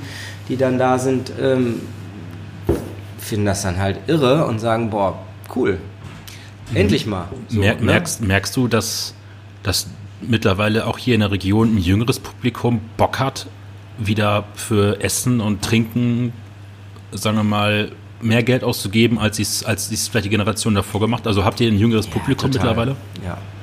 Wir haben schon auch, also es ändert sich schon auch hier im Haus, dass du wirklich auch viele jüngere Leute, Paare oder auch wir haben jetzt nächste Woche wieder, glaube ich, so eine Truppe von 16 ähm, jungen Herren, die sich dann auch drei Gänse ähm, irgendwie hier äh, tranchieren lassen am Tisch und ein paar Magnumflaschen wahrscheinlich dazu ähm, wegmachen. Ähm, das merkst du schon. Also es kommt auch hier in der Region, tut sich da schon viel, muss man schon sagen. Und klar hast du hier immer noch so das Ü50-Publikum hauptsächlich, aber ähm, da gibt es auch die Generation dann der jungen Leute, die jetzt so um die zwischen 20 und 30 sind, die sich dann auch mal wieder in kühlen Grund trauen, weil es halt äh, Natural Wein gibt, weil es halt auch eben nicht nur ähm, Roulade ähm, oder Lachs mit Reibekuchen gibt, sondern halt eben auch ein paar andere Sachen. Und das ist halt auch vielleicht ein guter Aspekt von Social Media, dass wenn jemand dann bei Instagram die Teller hochlädt von euch, dann andere Leute aus der Region dann auch mal so einen Einblick haben, wie so ein Teller aussieht, wie das, also was für Gerichte auch hier so gekocht werden und dann vielleicht eher mal Bock haben, hier hinzugehen, als wenn sie nur von außen den Degerskühler Grund von den Sonntagen mit ihrer Oma hier kennen, wo ja. es dann die Schweinefiletspitzen halt gab. vorweg und ja, dann äh, die Klassiker halt. Ja. ja, ja, mit Sicherheit. Also ich bin ja nicht so der Social Media äh, Experte und äh, Typ, ich wehre mich da immer, also ich, ich was heißt, wehre mich nicht dagegen, aber ich bin da irgendwie immer so ein bisschen hm, schwierig. Das liegt aber auch daran, weil ich mich selber schlecht irgendwie so darstellen kann, glaube ich, oder will. Ähm, aber dank ähm, dir Ach, und anderen Leuten, also sind ja ähm, viele mittlerweile, sieht man ja schon überraschenderweise manchmal auch, ne, oder ich kriege das auch von den, von den Küchenjungs dann gesagt, ähm, hier guck mal, oder das hat mal jemand was gepostet. Bin da manchmal selber überrascht, wie die Teller auch aussehen oder guck dann manchmal, ich gucke mittlerweile manchmal auf Instagram sogar ähm, die Bilder an, die alten, um mich wieder an Gerichte zu erinnern oder an Sachen, die wir mal geschickt haben, wo ich eigentlich denke, das könnte man mal wieder machen, weil ja. die eigentlich mega gut waren. Also das hast du also es ist was wie so ein Archiv. Ja, weil mich das manchmal, weil ich gar nicht mehr genau weiß, auf welcher Speisekarte haben die jetzt gestanden. Ich sag mal, was weiß ich, 2017 im Oktober oder so. Und dann gucke ich da halt natürlich manchmal durch und denke mir, boah, es gab mal so ein, Abend zum Beispiel, wo ihr mit Porto Bocho Club da auch in der Remise an dem Hochtisch saßt. Ja, ja, mit wo wir so ein, äh, Paddy, Chrissy, Timo genau. und ich. Da hast du äh, für uns ein Menü gekocht. Und das war auch, da waren auch so ein paar, das habe ich letztes Mal wieder gesehen und dachte so, ey, warum kocht man das eigentlich? Man, das müssen wir eigentlich mal wieder machen. Ja. Und ähm, unser Problem ist manchmal, dass wir das so richtig gute Sachen, die wir selber auch total gut finden, die auch funktionieren oder wo wir sagen, das ist jetzt mal so ein Gericht, der nächste Schritt, ähm, die wir dann einfach nicht archivieren und dann ist das weg. Also warum auch jedes Jahr sich neu erfinden, wenn man einfach ein paar Sachen drauf hat, die vielleicht jedes Jahr einen neuen Schliff kriegen, also vielleicht auch ein bisschen eleganter werden oder vielleicht dann mal ein bisschen anders gemacht ja, werden. Ja, das also machen wir manchmal leider nicht gut genug und zu selten. Und dann kommen manchmal auch neue Sachen, die dann vielleicht gar nicht so gut sind wie vielleicht ein älteres Gericht. Weil ich finde, klar, manche Sachen erfindet man nicht neu. Ne? Königsberger Klops mhm. ist natürlich keine neue Erfindung und auch, ähm, weiß ich nicht, eine, eine Taube mit einem äh, Sandwich aus Innereien äh, ist jetzt auch nichts, was es noch nicht gab. Aber grundsätzlich ähm, ist das ja schon so, dass wir versuchen, Sachen, nur Sachen zu machen, die wir uns selber eigentlich überlegen, zumindest in diesem Bereich der Leidenschaft und der, der Gerichte, die jetzt so in diese Bistro-Schiene oder auch, auch in die Menü oder etwas hochwertigere und kreativere Küche gehen. Also ich mache eigentlich, klar, ist jetzt auch, okay, ein Rehrücken ist jetzt auch nichts äh, Neues, ein Produkt oder eine Komponente hat man immer, aber ich finde teilweise muss man echt sagen, ich will da jetzt, viele kochen da auch ja auf einem riesen Niveau und, und viel, viel besser als wir sowieso, aber manchmal finde ich, das hatte vielleicht auch so ein Instagram-Problem, ich finde, die Teller sehen oft so gleich aus, alle. Und du hast oft, ich, hoffentlich kriege ich jetzt keinen Ärger von irgendwem, aber also so im Halbrund angerichtet mhm. mit Kresse und Tupfer und in der Mitte ist dann die Fleischkomponente oder die Fischkomponente. Ja, irgendwie, das ist nicht das, wo. Also, wir wollen ja sowieso und können aufgrund der Größe gar nicht auf so ein Niveau gehen. Aber irgendwie will ich schon, dass es so ein bisschen was Eigenes hat immer. Mhm. Ne? Und, und ein bisschen. Die Sachen haben auch was Eigenes. Das ist jetzt, ich verzettel mich jetzt so ein bisschen, ich will nicht, dass es falsch verstanden wird. Mhm. Also, das ist ja alles große Küche und auch, auch toll und irre gemacht. Aber du hast auch so Teller, du warst jetzt im Spielweg. Mhm. Eigener Stil, total. Mhm. Mhm. Ähm, Sachen, die, die manchmal sehen die auch gar nicht so gut aus. Auch Steinheuer ist so ein Beispiel im Gourmet. Guck dir das mal auf Bildern an. Das ist kein, kein was du sonst immer siehst, Sterneteller. Das ist, das sieht manchmal irgendwie anders angerichtet aus, auch ein bisschen, ja, ich sag mal, gar nicht so, ja, durchdacht angerichtet. Mhm aber das ist so schweinelecker alles und so gut und so, so, so tiefgründig. Ähm, und das finde ich halt irgendwie gut, wenn das. Klar, wir gucken auch manchmal, wie kann man das anrichten, kann man das nett machen und so. Und klar, man ist natürlich unterbewusst immer irgendwie beeinflusst durch irgendwas. Aber ich will schon irgendwie, wenn wir sowas machen, auch wenn es manchmal vielleicht sogar scheiße ist. Ist mir lieber, dass es manchmal vielleicht scheiße. Und es ist aber unsere Idee gewesen, als dass es irgendwie so ein bisschen abgekuffert ist oder so. Manchmal sind es ja auch die kleinen Details. Also ich glaube zum Beispiel, also ich komme jetzt mal auf die Königsberger Klopse zurück, das wird, glaube ich, das Gericht dieses Podcast. Ähm, da sind oben diese eingelegten Zitronenzesten drauf. Und die liften dieses Gericht einfach nochmal so richtig nach oben. Also weil da so eine, so eine ätherischer, auch ein bisschen moderate Säure mit drin ist. Und es gibt diesen, diesen sehr fluffigen Kalbs, Klößchen einfach nochmal so einen ganz anderen Schwung in eine Richtung. Und das sind ja so diese Nuancen, wo man auch erstmal drauf kommen muss an der Stelle. Ja, ich weiß gar nicht, wie wir darauf gekommen sind, ehrlich gesagt. Ich glaube, wir haben die mal gemacht für was anderes. Ja, das war. Und dann habe äh, ich die irgendwann gedacht, okay, da fehlt ja zu den Königsbergern passt ja auch so eine gewisse die sind ja so, so leicht süß-sauer auch eingemacht und dann so eine gewisse Süße, dann diese, diese herbe Frische, die das dann hat. Und das fand ich dann eigentlich zu dieser Kapernsoße, äh, habe ich das dann mal drauf gemacht, fand das eigentlich ganz lecker. Das mag man oder mag man nicht. Und habe gedacht, okay, das ist dann eben wieder so eine Komponente, die dem Gericht irgendwie nochmal einen anderen, anderen Kipp gibt, die man dann ähm, da drauf macht. Das habe ich bei Tibor noch mal erzählt. Ich wollte, ich wollte es gerade schon erzählen. Ich glaube, der ähm, mag das nicht. Was? Der mag keine Zitronenzissen, hat er mir mal gesagt, glaube ich. Du bist äh, letzten Sonntag erfahren, dass sein Vater keinen Käse mag. Meiner? Ja. ja. Er, äh, er, hat mir von seiner stinkende faule Milch von, seiner San Sebastian Fahrt äh, erzählt, wo er irgendwie erzählt hat, wir waren irgendwie, ich glaube 12.30 Uhr war er Mittagessen und um halb elf abends waren sie dann fertig. so nach, er hat gemeint, er hätte ungefähr fünf Flaschen Wein getrunken und 25 Gänge gegessen. Also er war äh, ziemlich, also er hat sich, glaube ich, hat ihm sehr gefallen, was er da gemacht hat. Aber zu meinem Thema, als wir im Januar diesen Jahres bei der Claude Papp-Probe von Tibor hier waren. Mhm. Das habe ich bei Tibor auch erzählt. Da war dann Pascal Kunert und Niklas Spanier. Ja. Und dann hast du diese, das habe ich bei Tibor auch erzählt, diese Klassik gekocht. Also zum Beispiel diese Taube und dieses, dieses Innereien-Sandwich dazu. Oder die Apfelküchler mit diesen gedrehten Apfelrosetten da drin. Ähm, die waren, glaube ich, auch gerade dann, also wir waren ja mit Pascal Kunert auch im Mai letzten Jahres nochmal hier essen mittags. Mhm.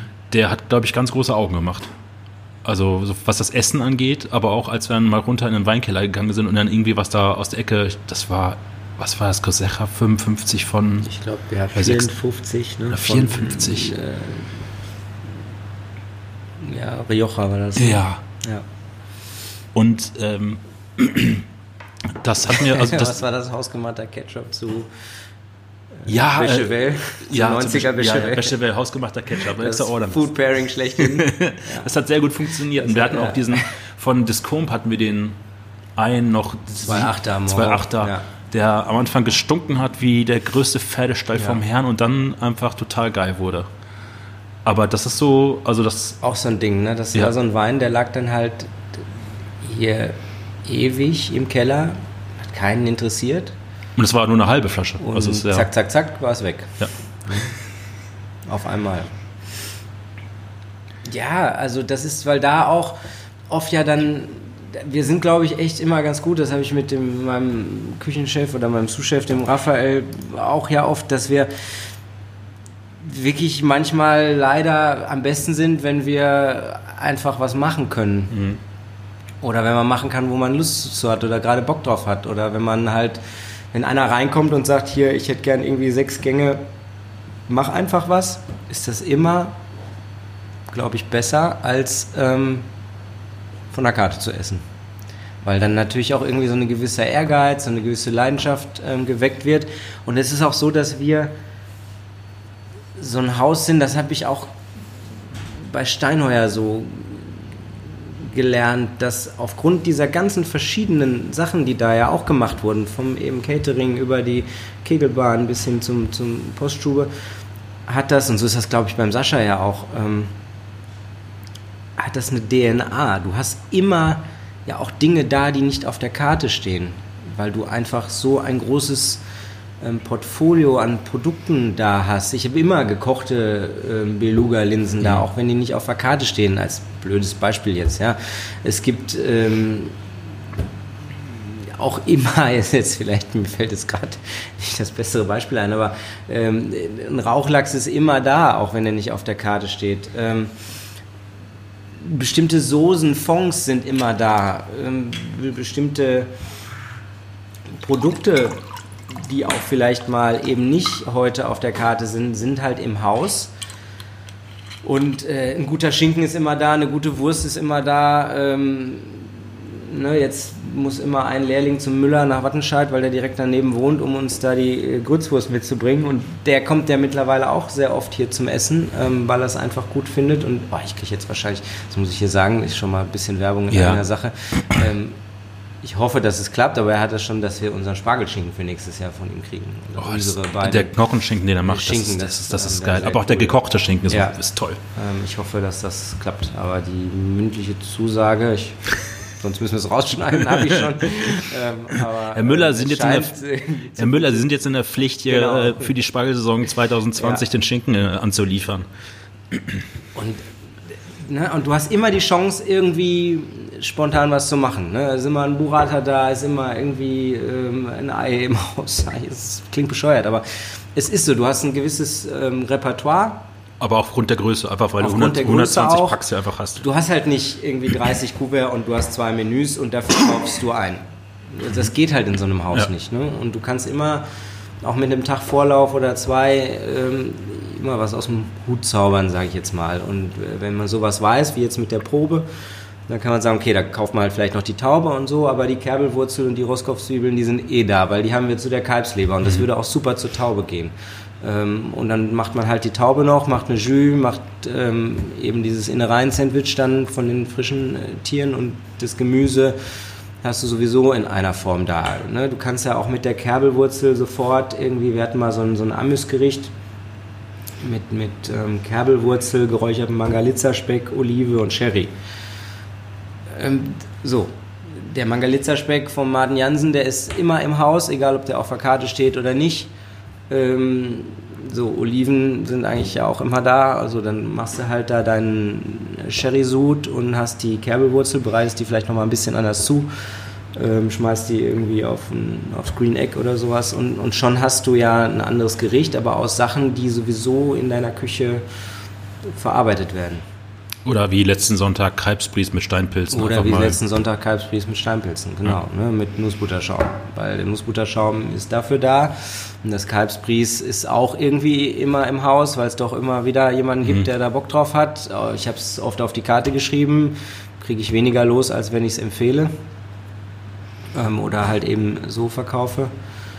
Und so können wir eigentlich immer ähm, was machen und Sachen machen, die uns auch Spaß machen. Wir kaufen die Sachen auch immer wieder ein, auch wenn es vielleicht manchmal dann eben im eigenen Essen landet oder es manchmal muss man es auch leider dann mal in die Tonne kloppen, auch wenn das blöd ist, aber muss man auch sagen, wie es wirklich ist. Manchmal liegt man auch daneben. Ja. Ist halt so. Ja. Und das macht eigentlich auch am meisten Bock und deswegen ist das immer schön, wenn Leute kommen, die sagen, mach einfach. Ähm, das macht bei dir, also das hier ist immer die Degas Carte Blanche, aber manchmal habe ich auch, wenn ich hier hinfahre, so richtig Bock auf Sachen, die immer auf der Karte stehen. Ja. Also sei es die Kühnesberger Klopse oder wie jetzt ähm, die Haxe vom Leineberger Wild Leineberger, äh, äh, Reh, ja. Reh, ja. ja. Die ihr, glaube ich, den Rest habt ihr in der Vorspeise in der Tortelloni oder Ravioli drin. Ravioli ist das gewesen, ne? In der Vorspeise? Ja, da ist, da ist jetzt nicht die Haxe drin. Ja, aber ist der das Rest, Reh, ist, ja, der Rest vom Reh drin, ja. Oder jetzt abgesehen vom Rücken natürlich, oder ein paar Sachen, genau. Ähm, ja, das ist halt auch so ein, so ein Ding, ne? Rehaxe, ähm, der das für uns macht da im, im Leineberger Land, das ist da oben Richtung Niedersachsen, am, am Rande vom Harz, ähm, Wildlieferant. Wir kriegen da wirklich nur deutsches Wild, der ist ähm, auch Küchenmeister. Ähm, und da kriegst du wirklich äh, den Rehrücken wie so ein Lachs, den du kaufst, so eingeschweißt auf so einer Gold, äh, auf so einer Goldpappe ja. da ähm, und das auch noch ähm, zu sehr guten Kurs, ähm, wo man manchmal eben Wildfleisch, was man so hier beim Großhändler aus diversen Herkünften bekommt, auch noch teurer ist. Also von daher sind wir da sehr glücklich. Problem ist nur da auch wieder, ähm, der fährt halt auch zu den Yachten raus und so. Man weiß nie so genau, was man bekommt mhm. und wie viel man bekommt und ob man es bekommt. Das ist so der kleine Nachteil natürlich. Aber ich kann nicht selber jagen gehen. Ich bin auch kein Jäger leider. Aber auch da ist es so, dass wir irgendwann mal ein paar Haxen gekauft haben für irgendwas. Ich weiß gar nicht warum. Ähm, oder beziehungsweise Haxen geschmort haben vom, vom ganzen Reh. Und ich denke mir, das, für mich ist das eigentlich fast das beste Stück vom, vom Reh. Ich mag das total gern. Ja. Zumindest das Geschmorte. Ne? Klar ist ein Stück Rücken auch wirklich fein. Aber ich finde das richtig, richtig lecker. Und wir haben das immer gemacht auf der Leidenschaft. Im Hauptgang zweierlei Reh war das damals mit Granatapfel, Rosenkohl und Kaffeejus. Ähm, und haben die dann immer vom Knochen gelöst und so. Und dann haben wir immer schon gesagt, die kannst du doch auch, mein Gott, wir können doch die scheiß Haxe mal mit Knochen auch auf den Teller legen. Das kann doch nicht, die essen doch auch äh, glibbrige, glibbrige Schweinshaxe und so weiter. Das stört doch auch keinen. Ne? Ähm, und Lammhaxe und so weiter. Und so habe ich den dann angerufen, ob er auch Rehhaxen uns machen kann in größerer Menge. Und ähm, ja, so kam das dann zustande. Und dann gab es Rehhaxe weil wir das einfach besser fanden als Sauerbraten oder als geschmorte Keule oder als sonst was. Und das sind ja auch die Gerichte, die man dann eben für hier so ein Haus ähm, gerne macht und gut findet, weil sie vielleicht einfach ein bisschen anders sind. Also das macht ja sonst nur jemand, der vielleicht selber jagt eigentlich. Sonst gibt es über, also überall nicht. Ich will mhm. es gibt ja auch woanders Rehhaxe. Das, ich glaube, im Gaul gab es das jetzt sogar auch letztens. Ja, ja, haben sie. Aber es, also es ist natürlich von der Anrichtung viel rustikaler als bei euch, aber das ist ja, gut, ja ist ja egal, aber auch zu sagen, ey, halt, komm, Haxe, ja. Knochen, Reh, wo ist das Problem? Aber das ist ja auch der Vorteil, den, den ihr mit eurer Größe habt oder auch der Living Room einfach. Ihr könnt einfach solche Sachen machen, weil ihr auch das im Ganztier komplett hier verwertet kriegt bei der Größe. Also das läuft ja so durch. Ja, klar. Wir, also Rehe kriegen wir ja auch hier und da angeliefert. Ähm, wie gesagt, wir kaufen da. Da bei dem kaufe ich schon auch die Teile, mhm. ne, weil das sonst äh, einfach Quatsch ist. Gerade bei der Rehhaxe jetzt zum Beispiel, so viel Rehe äh, kriege ich dann gar nicht den Rest so schnell verwertet, wie ich dann Haxe verkaufe. Aber ähm, wir haben das ja auch schon, dass wir jetzt beim Juvenilferkel ähm, oder auch eben bei dem Rind hier vom, von unserem Urgestein in der Küche vom Fritz Berghoff. Stimmt, also einer eurer Küche hat eine eigene Rinderzucht. Genau, ja, so ein Bauernhof mhm. ähm, in Herne, Familien. Ähm, Bauernhof sozusagen und im, im, Nebenerwerb wird der noch ein bisschen bewirtschaftet mit eben immer ein paar Charolais-Rindern, ähm, die die so in ihrer Freizeit, sage ich jetzt mal, nebenbei, was nebenbei ist halt echt ein Knochenjob, ähm, züchten und da kriegen wir eigentlich einmal im Jahr dann ein ganzes Tier und das wird dann grob zerlegt, weil das ist schon echt ein, ein das hat glaube ich irgendwie 400 50 Kilo oder so. Also das kriegst du natürlich nicht hier irgendwie an einem Haken hochgezogen. Wir haben dann auch gar nicht die Kühlräume, um das irgendwie am Haken mhm. aufzuhängen, da zu sehen. Das heißt, da kommen die, die Pistolenschnitte und Keulen und Rücken, aber das ist dann trotzdem, also stehen wir dann hier einen ganzen Tag im Prinzip von morgens bis abends zu dritt und ähm, zerlegen die Sachen und, und sortieren die und das ist halt äh, Brühe, ne? das ist Suppe, das ist Rouladen, das ist. Ähm, dann kommen halt die, die ähm, Kotelettstränge dann in den Reifeschrank, die hängen dann da, glaube ich. Ich weiß gar nicht, die brauchst du da, die musst du da drei Monate reinhängen, bis die überhaupt mal entsprechend ähm, dann die Konsistenz und die Reife haben.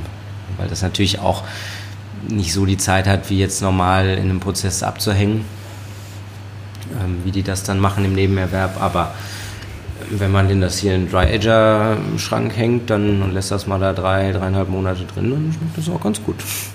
Filets werden dann gebeizt oder als Tatar gemacht und so wird das dann halt verwertet und Knochen gesägt, eingefroren für, für Konsumé. Ja. Ich mache jetzt nochmal so einen Bogen vom Anfang an, so Familienbetrieb, Gasthaus immer wenn ich hier samstags mittags aus Düsseldorf dann hier noch Pitstop mache bei Diergarts mit Familie, um was zu essen, also samstags mittags gibt es auch manchmal Tage, da ist hier nicht so viel los. Mhm. Und dann sitzt dein Vater, wenn wir jetzt hier, wir sitzen gerade auf der Kegelbahn, also falls jemand dieses Hintergrundgeräusch hört, dieses Surren, das ist der Chambrer, der hier äh, quasi direkt neben uns steht. So, ja, alles gut, alles gut. Ähm, das aber, muss ich übrigens kurz einhaken, die ja. Kegelbahn, warte, ich muss es mal zeigen. Das sieht richtig verranzt aus. Äh, Philipp macht jetzt hier den Vorhang auf und äh, so 70er Jahre, 60er Jahre Charme, glaube ich noch. Also die Kegelbahn hat es nicht verändert. Das ist so 60er äh, Jahre Charme, so mit Holzpaneelen äh, rechts und links. Und das könnte aus einem Wes Anderson-Film entspringen. Ja, genau, so ein bisschen. Ja. Ähm, ist es eine Bundeskegelbahn? Das war nicht ja mal so mehr. Auf keinen Fall. Jetzt ist das ja mehr Abstellraum, aber es wird noch gekegelt. Und genau da vorne habe ich mal mit Alex gesessen und meine und einzige Flasche Overneu getrunken. Ja, das war, das war im Sommer vor zwei oder drei Jahren war das. Und das war eigentlich so ein, so ein, da hätte ich eigentlich gerne ein Foto von an der Wand, weil das war so echt so Ruhrpott und das, was vielleicht auch das, was du gerade gesagt hast, so ein bisschen darstellt, ne? dass du einfach hier an so einem Spot sitzt oder was manchmal auch hier beim, beim Weinclub in Bochum ist, ne? dass du einfach im Hufeisen so in der in der absoluten Abgef Kneipe ja. ähm, da Leute wie, wie äh, Tement oder Huber oder so hast. Ne? Und ja. das genau hier mit der Kegelbahn macht dann halt auch den Witz aus, dass du dann hier im Prinzip, da hockst zwei Jungs, die sich von Kindergarten an kennen und dann irgendwelche Weine leer machen, die sonst irgendwie auch rar gesucht sind und die vielleicht eher so äh, ins Hipster-Leben passen würden, wenn ich das jetzt mal so ja, sagen darf. ja, wobei ähm, das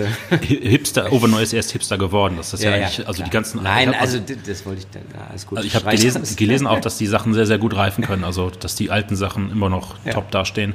Ähm, zu der Frage, die ich jetzt hier raus, also gerade ausgangs stellen wollte, ist, wenn wir jetzt hier die Tür zur Kegelbahn aufmachen, da ist vorne so ein kleiner Tisch. Mhm, und genau. ich sehe voll auf deinen Vater dann samstags mittags, kommt er dann irgendwie so gegen eins, halb zwei herein mit einem Stück Kuchen und einer Zeitung und Kaffee, mhm. setzt sich dahin mhm. und ist dann so sein Frühstück, weil er freitagsabends hier bei irgendeiner Hochzeit der Letzte war, der das Licht ausgemacht hat.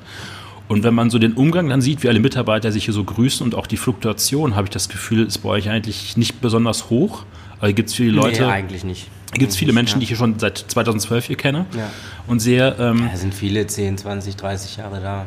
Das ist, äh, also das ist nicht nur die Familie jetzt wirklich äh, biologisch gesehen, sondern es ist wirklich auch eine große Gasthausfamilie. Ich meine, der Ja, es ist eine Familie es, und es lebt sich auch wie eine Familie. Es wird gestritten, es, es gibt Stress, ähm, es wird sich wieder vertragen, aber Blut ist dicker als Wasser, so nach dem Motto. Und so sind auch alle, ähm, auch unter den Mitarbeitern dann teilweise. Ähm, dann gibt's Theaterstress, ähm, dann wird sich wieder vertragen. Dann, also es ist einfach wie das in der Familie so ist, mit allem Vor- und Nachteilen. Und das kriegt ja auch jeder Mitarbeiter hier hautnah mit. Ne? Also das ist, wir sind ja so gläsern eigentlich für alle hier ähm, schon seit, ne, also jemand wie der Fritz, der 30 Jahre hier in der Küche steht, der kennt mich ja, der hat mich auf dem Arm gehabt. Ähm, und ähm, der, der kennt natürlich und die kennen ja alles von uns. Und ist auch okay. Also mich stört das nicht. Und ich auch Freud und Leid und auch Streit untereinander ähm, kriegen die ja auch mit. Und es ist aber auch in Ordnung, weil ich finde es manchmal auch. Ich habe mich nie in den Stationen, wo ich war, nie so in so einer eher anonymen Geschichte wohlgefühlt. Also, ne, da komme ich wieder zu Steinheuer zurück, wo das halt auch so war. Und wo ich, für mich hat das immer mehr, auch wenn es manchmal schwierig ist dann, aber mich hat das immer mehr ähm, mitgenommen und immer mehr reingezogen als jetzt was, wo alles klar super durchstrukturiert ist, wo jetzt, sag ich mal, ein Hotelkonzern vielleicht dahinter ist, wo du Mitarbeiter kriegst, wo du deine, deine genauen, so und dann, das war mir oft auch manchmal, oder habe ja hier und da auch mal Probe gearbeitet, mal ein Praktikum gemacht, auch zu anonym und irgendwie zu, ja, zu steril, vielleicht sogar. Das fand ich, also ich glaube, das Größte, wo man das gemerkt hat, dass es für Herrn Steinheuer und für dich auch damals irgendwie so eine besondere Zeit war. Ihr habt letztes Jahr hier euren Polterabend draußen auf dem Hof. Und dann Mhm. Ja. ist er auch noch dann von der A wirklich angereist, Ja, hat sich ja. da hingesetzt Ja.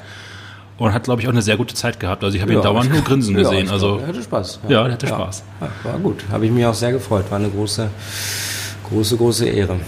Ja. Und ähm, das war toll. Da habe ich auch echt ähm, ein kleines Tränchen verdrückt, um Ja. mal so zu sagen. Aber ich glaube, das war, das war vom, vom der gesamten Atmosphäre. Wir saßen Buchemer Gastronomen, Stammgäste, Verwandte, Freunde, Ja. Arbeitskollegen, ehemalige Arbeitskollegen. Und ähm, das war, also wir haben echt wirklich lange bis nachts, glaube ich, um eins haben wir mit Tibor draußen noch gesessen und Lukas und haben Ja. noch irgendwie. Ja, es war eine tolle Atmosphäre. Ja. Es war natürlich auch das Wetter mitgespielt, Bierwagen draußen und äh, ein bisschen, bisschen Wein da in den, im Eis und äh, hatten, glaube ich, alle sehr, sehr viel Spaß. Ja. Das war ein toller Abend. Für uns war das natürlich so ein bisschen, das rauscht ja dann so für einen Vorbei, selbst ja. vorbei. Aber zwischendurch, als ich da fertig war mit Schrott aufkehren da oben, dann konnte ich mal so den Parkplatz runtergucken auf den, auf den Garten. Ähm, das hatte schon eine, eine schöne Atmosphäre. Ja. Und du bist, also wir haben uns kennengelernt, da war wir beide noch keine Väter. Mittlerweile habe ich ein Kind, du hast mittlerweile jetzt zwei Kinder, eine Ja. Tochter und einen Sohn. Ja. Ähm, gleiche Frage wie bei Sascha. Ist ja, wie viele Generation bist du jetzt hier bei, bei dir, Gatz? Ich bin die dritte erst. Ich muss, alle mussten lange arbeiten.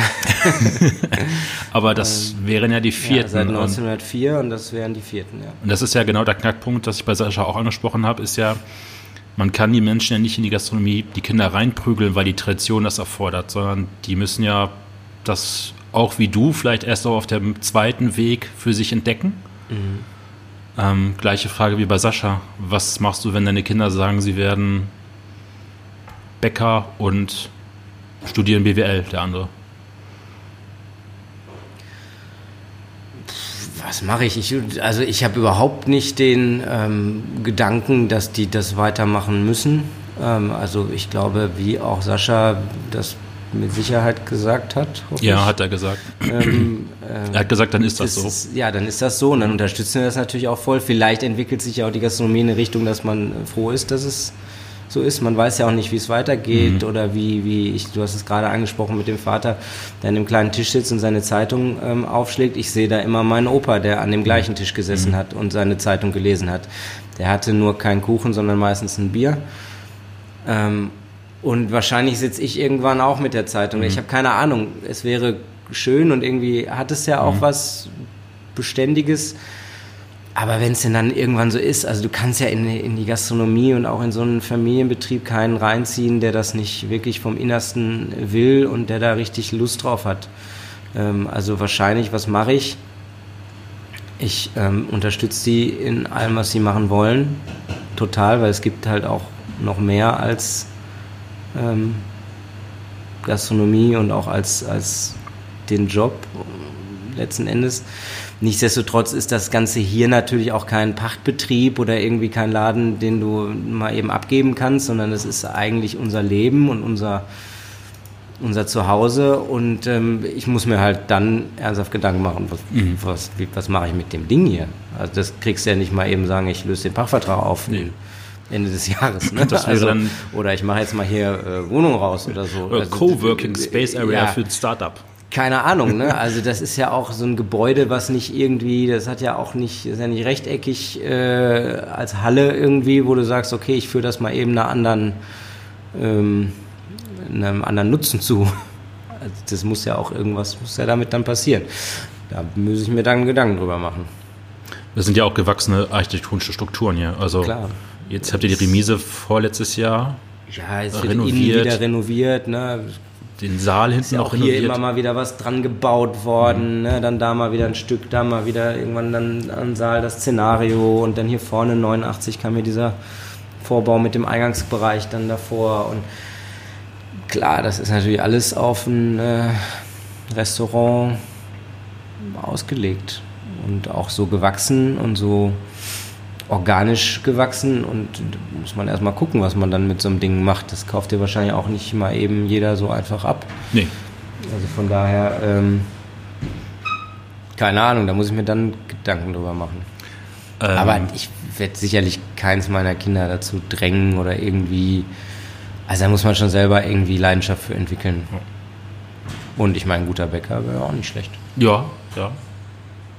Hat ja also für könnte auch eine Großbäckerei werden. Ja, vielleicht werden die dann auch einfach, vielleicht mache ich dann, muss dann auch ganz lange arbeiten und dann machen die halt Consulting oder so. ähm, Ausgangsfrage eben, habe ich ja diese Tradition, dass mir immer ein Gesprächsgast einen anderen Gast empfehlen muss, weil das hat einfach für mich den Vorteil, ich habe immer neue, also Gesprächspartner, die ich nicht kenne, wo ich mich auch neu anarbeiten muss. Das ist auch immer ein bisschen so Challenge. Mhm. Ähm, wer wäre es bei dir? Das muss nicht gastronomisch sein. Ne? Nee, muss es nicht.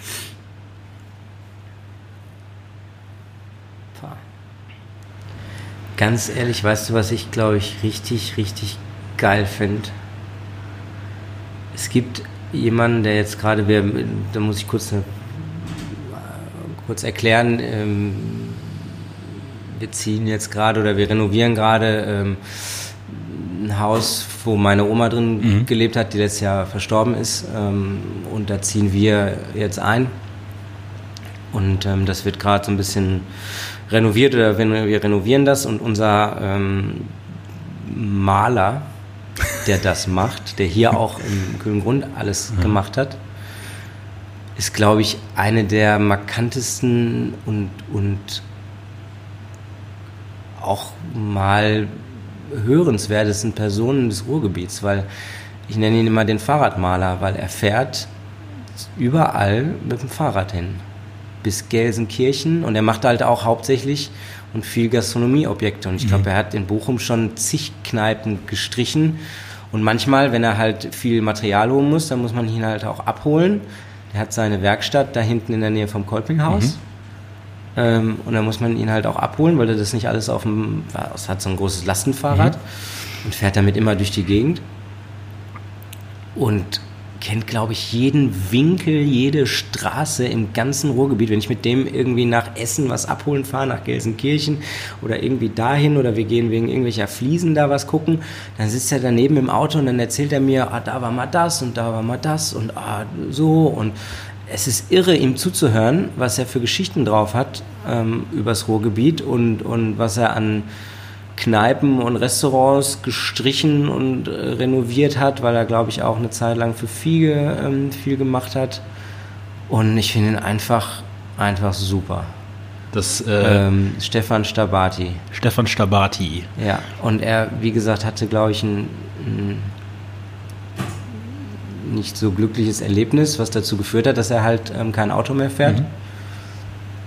Und fährt halt überall im ganzen Ruhrgebiet mit dem Fahrrad hin und arbeitet dann da und malt. Und ist halt auch aber künstlerisch veranlagt. Also er macht auch, macht auch Kunstsachen so nebenbei ein bisschen und hat die total beklopptesten Ideen. Wenn wir überlegen, wie, wie streichen wir was neu, was machen wir für eine Farbe, dann kommen wir machen irgendwie pinke Geweiher an die Wand oder so.